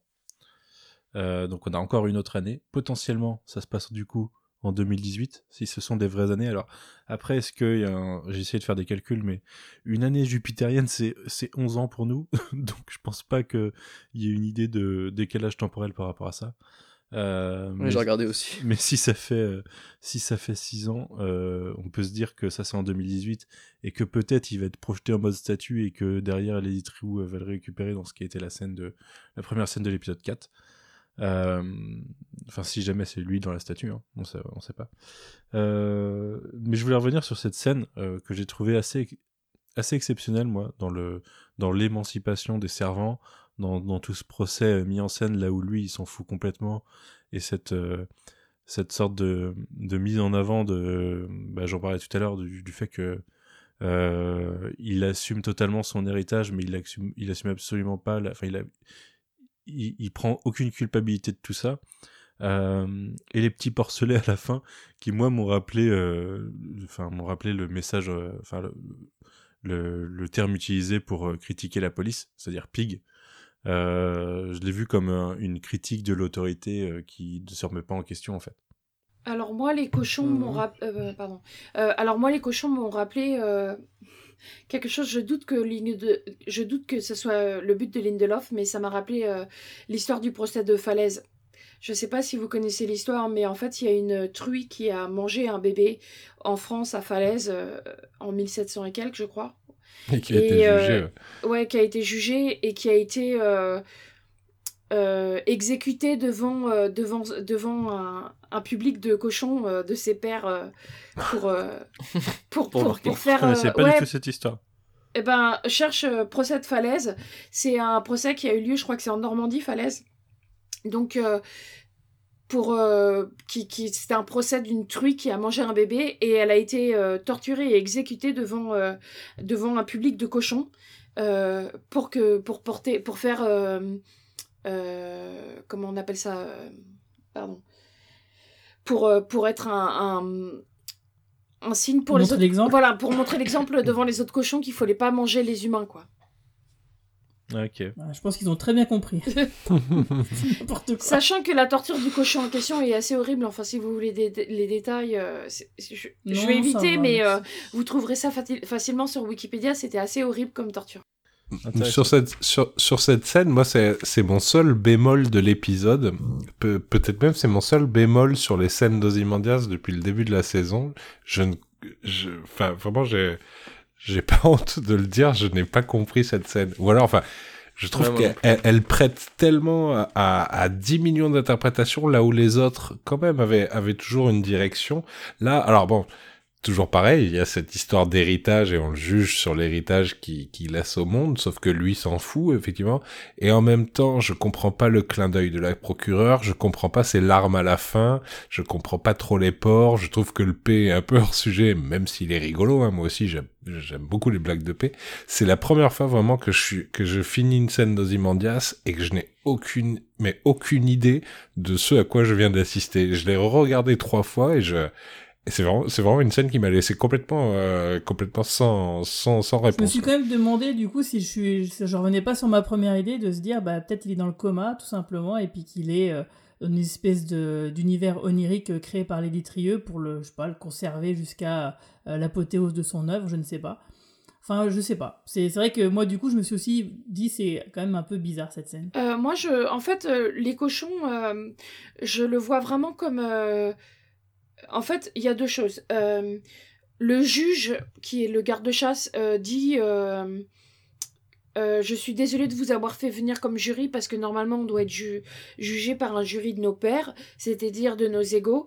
Et du coup, il fait venir des cochons. Ça veut dire que les servants, enfin en tout cas le juge à ce moment-là considère que euh, Ozymandias, qui était jusque-là leur maître, vaut en, vaut en fait moins que eux, que eux ont, ont pris le, le niveau au-dessus de- d'Ozymandias.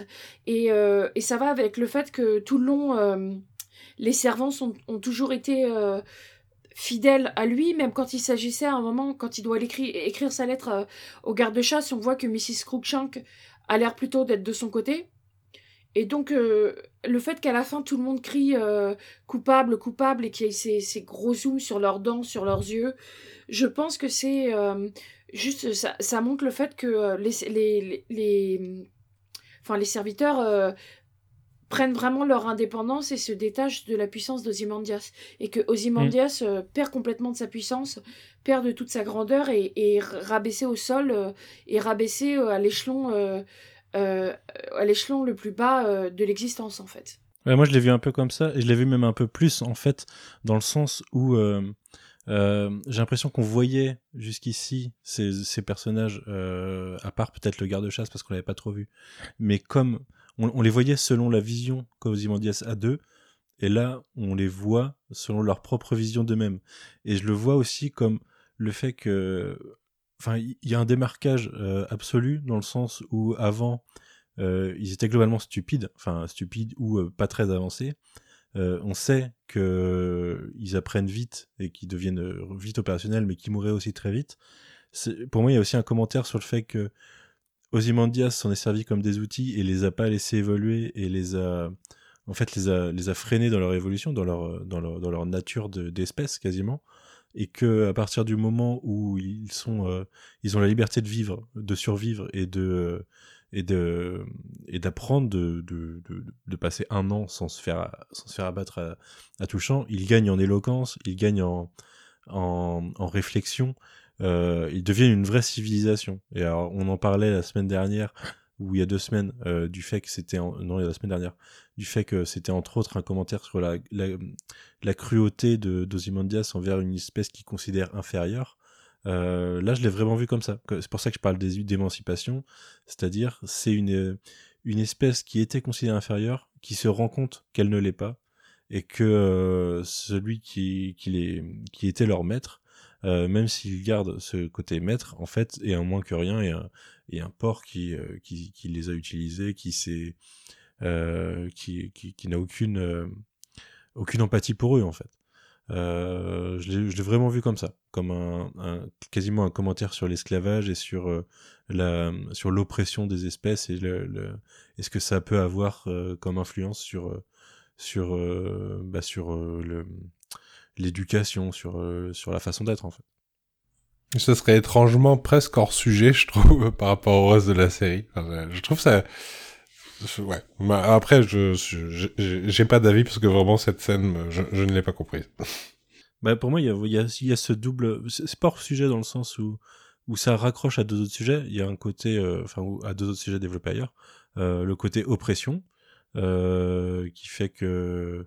On va pas considérer par exemple que des noirs peuvent être des super-héros parce que euh, seuls les blancs peuvent l'être et que du coup euh, c'est vraiment une sous-espèce et qu'ils ne, euh, ne méritent pas euh, ne pas la même reconnaissance.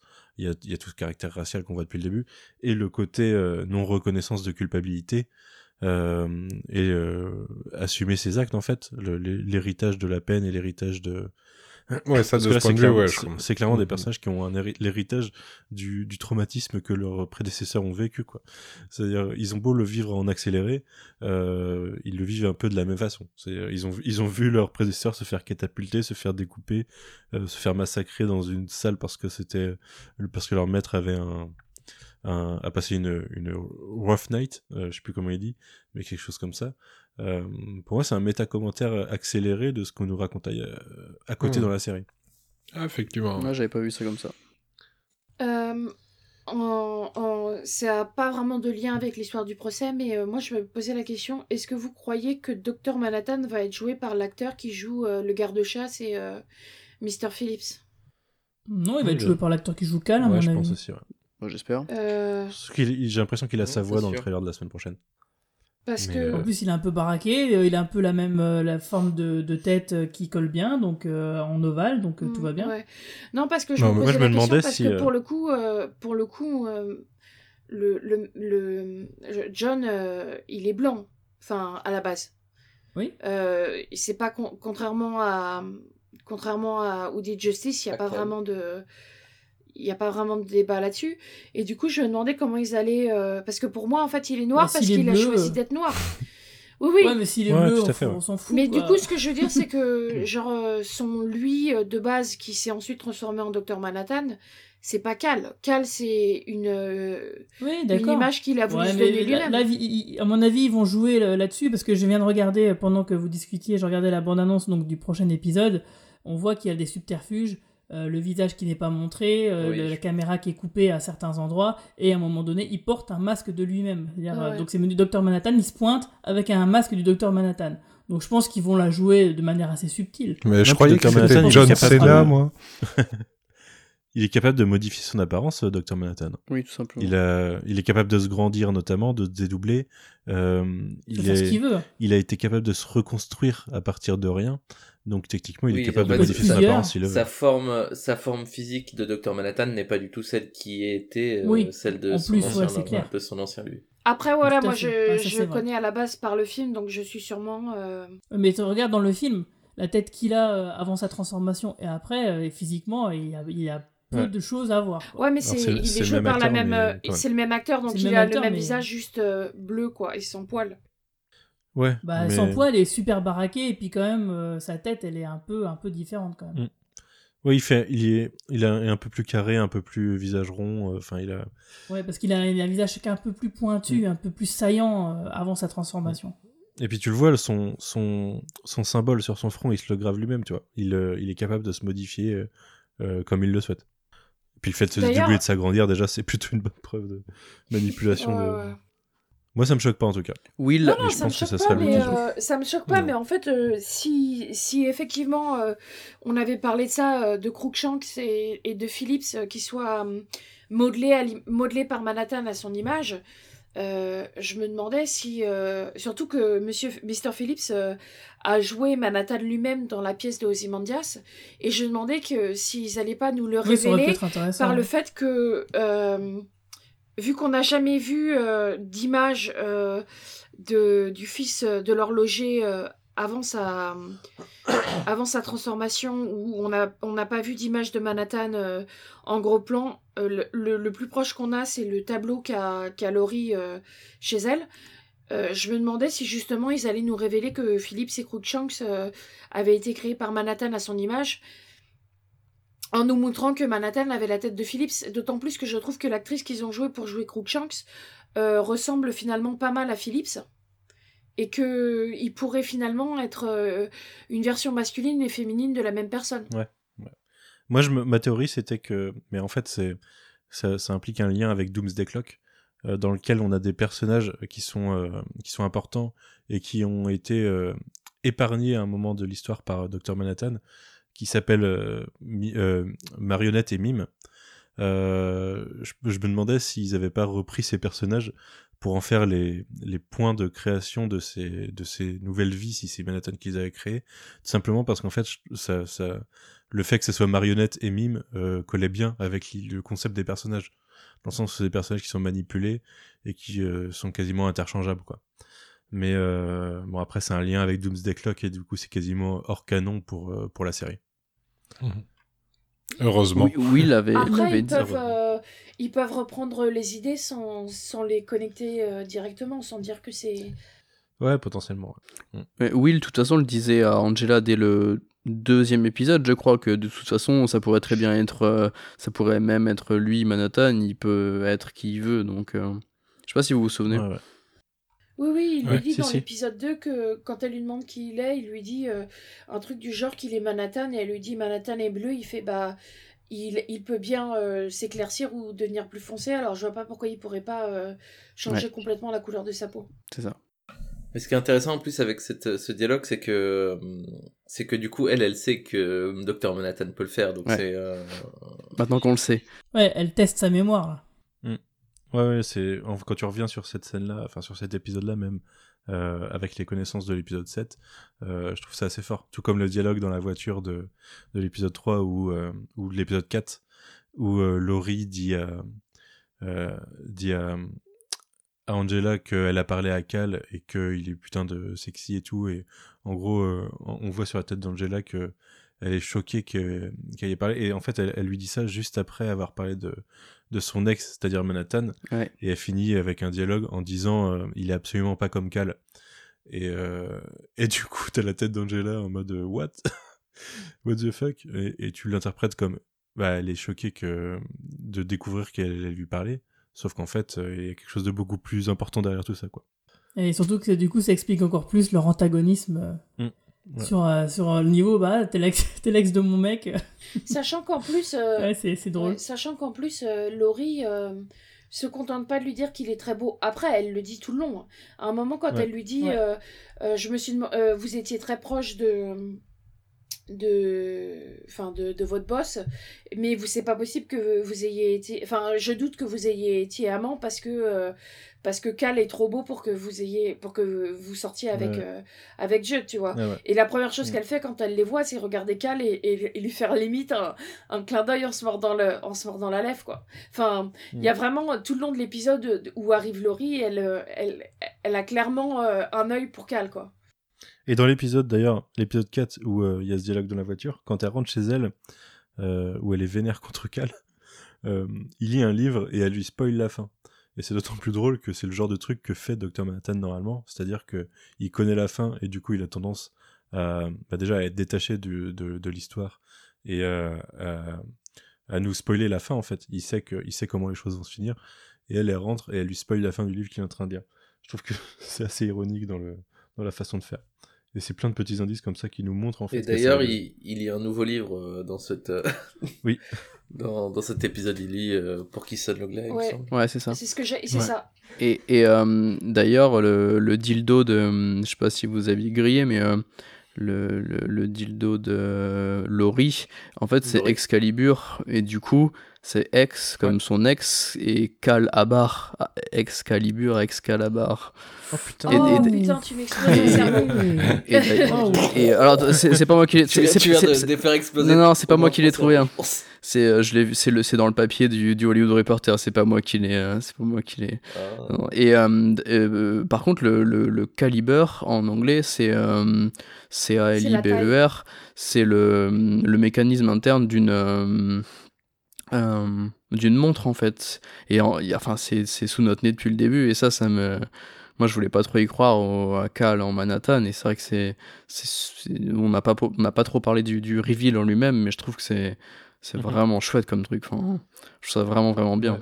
J'adore cette scène, du coup, la scène de fin, Ah ouais, ouais. où elle arrive et, et, euh, bah, du coup, euh, enfin, en tant que spectateur, euh, bah, déjà, moi, je m'étais fait spoiler, mais t'as deviné, quoi. Enfin, tu sais. Ouais, ouais. Et, euh, et, et je m'attendais pas, par contre, du tout au marteau et au, euh, comment ça allait se passer. Et, euh, je trouve ça super fort avec le.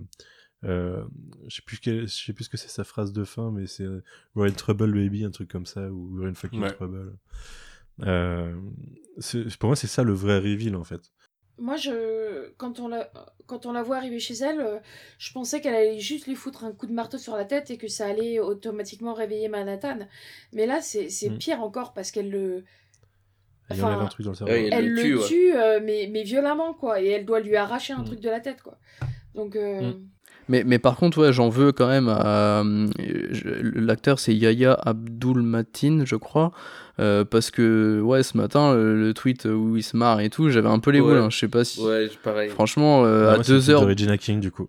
Oui, bah, car qui a, qui a republié son truc juste après. Moi, j'ai vu les deux d'affilée, j'avais les boules. Le, le truc venait de sortir, euh, il pourrait au moins attendre euh, 12 ou 24 heures. Enfin, c'est un peu dommage, je trouve. Après, ouais, comme, comme toi, du coup, je me suis consolé sur le fait que le, le, le, le vrai twist, enfin, le, le truc qui va avec, c'est de se rendre compte que elle, elle le savait. Et ça, je trouve ça trop cool, en fait. Je pensais pas qu'elle, elle le saurait, Ouais. en fait. franchement, moi, je Ah, l'avais ça, pas re- du ça tout remet tout en perspective. Carrément. Tu disais, Après, tu... Clara non, je disais, tu dis, euh, moi je savais pas qu'elle le savait, mais moi, euh, jusqu'à jusqu'à la fin, quand Lady Tru lui dit, euh, vous avez pas demandé qui c'était et tout, mais je l'ai pas Ouais, vu venir du ça. tout, quoi. Ah bah c'était plié. hein. Ah bah c'était plié même déjà dès la première conversation. hein. Je sais plus ce qu'elle lui disait, mais euh, c'était assez, assez clair. Quand elle parle de l'accident et de l'amnésie Ah oui, qui n'a pas existé. voilà, En fait, euh, Voilà, ça, tu dis c'est clair et net, c'est c'est en fait, moi, Ouais. j'avais pas, je, je pensais vraiment pas qu'on allait voir Dr Manhattan dans la, dans, les, dans la saison 1. Et du coup, quand elle lui parle de l'accident, je pensais que c'est parce que euh, euh, Cal euh, se cachait de quelque chose d'autre, en fait, avait un, un passé caché, et qu'elle lui disait que on perdait pas la mémoire parce que ça sous-entendait qu'en fait, il avait pas perdu la mémoire parce qu'il se cachait, alors que là, il a vraiment perdu la mémoire. Enfin, Mm. il l'a perdu volontairement, mais il l'a vraiment perdu. Du coup, là, je, même là, je l'avais pas vu parce que je pensais vraiment que c'était juste euh, pour lui dire qu'elle savait que Cal euh, euh, n'était pas qui prétendait être, mais pas dans ce sens-là, quoi. Juste dans le sens, euh, c'était un mercenaire ou, euh, enfin, je. Et, euh, et euh, Manu, tu, tu demandais pour la, la, la dernière, euh, la dernière ligne de dialogue, mais euh, du coup, dans, dans, ce, dans ce très court échange qu'ils ont, là, le temps qu'elle sorte le- l'arme et tout, ils parlent de. Pour, pour euh, qu'on visualise un peu les traumas, ils reparlent, de, ils réutilisent le terme de tunnel comme Wade avait utilisé dans le comme Wade avait utilisé dans l'épisode 5, qui était déjà revenu, il me semble, une fois ou deux dans Leftovers, et je trouve que c'est vachement fort. Et au même moment, il y a les, j'ai noté, euh, il y a les notes de, de- les premières notes de piano de l'iPhone Mars qui, qui arrivent en parallèle, et cette scène elle est incroyable, vraiment. C'est... Je sais plus, euh, je me demande si c'est pas Guigui qui avait dit qu'on risquait de réentendre, de réentendre l'iPhone Mars au moment où on verrait Dr. Manhattan. Bah ouais. C'était ça. Et- c'est du génie. J'espère qu'elle sera dans la. Là, cet épisode-là, il y avait beaucoup de chansons de, de Reznor et Ross, et j'espère qu'il y aura cette version-là euh, réinterprétée, je pense, mais dans le, dans le volume 3. J'ai déjà de- Oh, putain, j'ai j'ai regardé 28 minutes euh, avant ce podcast et il y avait euh, ils ont utilisé euh, The Brick, le thème de de Laurie, du coup. Ils l'ont utilisé dans un reportage à un moment. J'étais waouh. Sur Arte, tu tapes, tu tapes du, du, de la musique de Watchmen même pas un mois après, quoi.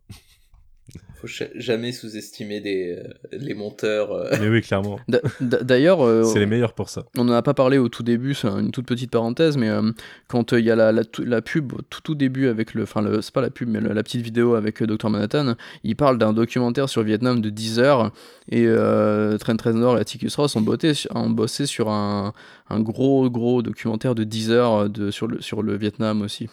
Ah ouais? Ouais, ouais, ouais, qui est dispo sur Netflix. Je crois pas que ce soit un produit Netflix, mais euh, et la musique de ce truc-là est incroyable. Alors après, le documentaire, il m'a un peu assommé, mais, euh, mais c'est fascinant. hein. C'est mais 10 heures, c'est très lourd. Et je pense que, enfin, je sais pas s'il y a un rapport ou pas, mais je pense quand même, je pense que c'est pas anodin. Ouais, petite référence. ouais. Ouais, je pense. Bien vu. Alors toi qui nous as dit euh, la- la- le, le- le petit jeu de mots sur le nom, euh, il faut savoir qu'il a un, un nom à la base euh, dans, sur la fiche de l'hôpital où il a été emmené par Angela quand il est censé avoir eu son problème, son accident, Et sur le petit qui fait partie de Wikipédia. Il s'appelait Calvin Jelani. Donc si vous arrivez à trouver un, un jeu de mots avec ça, je suis preneur parce que j'ai essayé quelques petits anagrammes mais j'ai pas trouvé. Donc euh, je, je vous laisse chercher au cas où. Ok. Euh, bah après dans euh... je l'ai lu en plus mais je l'ai lu sur mon sur mon téléphone euh, dans le dans le train donc euh... euh, Jelani comme euh, comme euh, en to be in jail ou euh, Ah ouais Il y a peut-être rien après. Angel, ouais. Ouais, ouais, ouais. Peut-être, ouais. Et peut-être que si. enfin bref. Euh, Est-ce que vous aviez des choses sur lesquelles vous vouliez revenir? Moi, j'ai fait le tour de mes notes globalement. Moi, aussi. moi aussi. J'avais pareil. euh, potentiellement une théorie, mais euh, je sais plus ce que c'est. Je sais plus où je l'ai noté. Ah oui. Non, je me disais. Et pourquoi pas euh, euh, J'avais euh, ma théorie sur le plan de Lady True, et je me demandais comment allait se finir l'intrigue de la 7 cavalerie.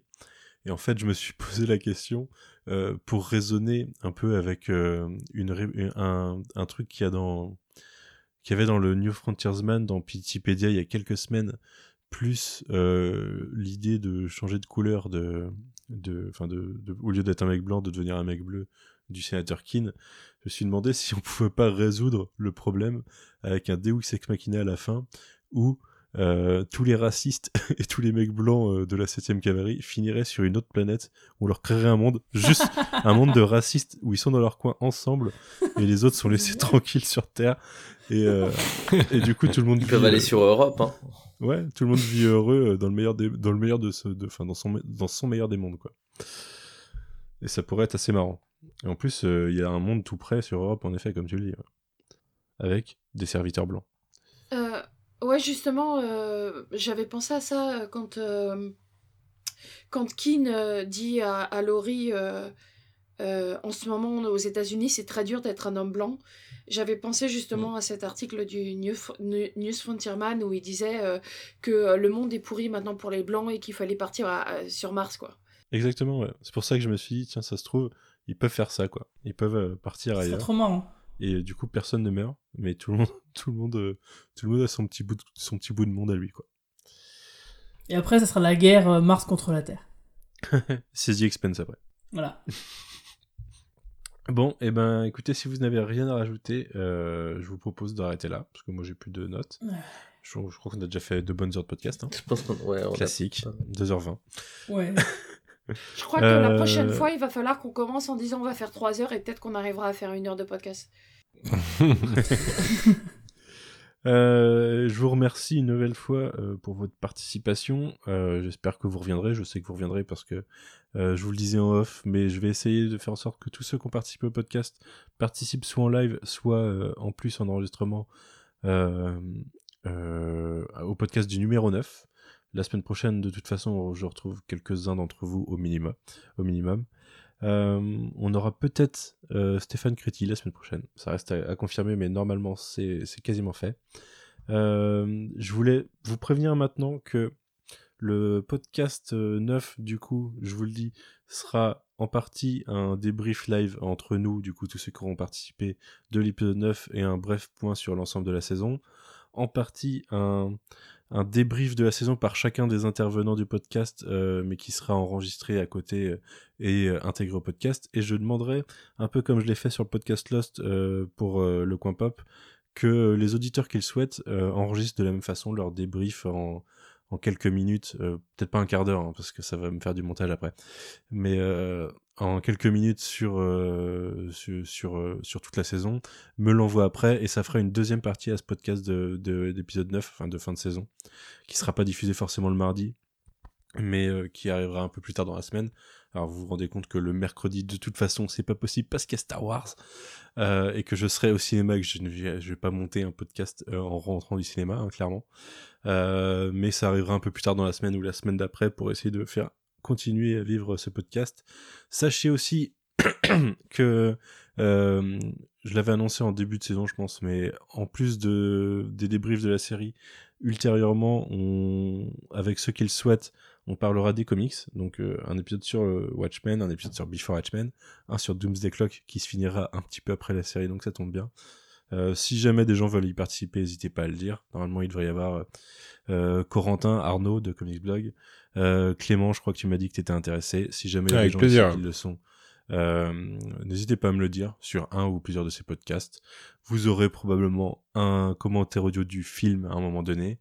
Euh, enfin bref, voilà. Le podcast continuera à vivre un peu après. Alors, il n'a pas une durée de vie illimitée puisque le- la série n'est pas illimitée. Et tant mieux. Mais euh, on se reverra en tout cas au pire s'il y a une saison 2. Mais voilà, commencez à, à penser si vous avez envie de participer à ce fameux podcast euh, partie 2 de l'épisode 9. Commencez à y penser maintenant. Et n'hésitez pas à me demander si vous avez des questions. Ma, ma gorge s'assèche. s'assèche. Je parle beaucoup, excusez-moi. Donc une nouvelle fois, merci à vous. Euh, à la semaine prochaine pour ceux qui seront là. Et puis je vous souhaite une bonne semaine. Salut. Merci. Bonne semaine, Salut. salut. Bye à semaine. tous. Ciao.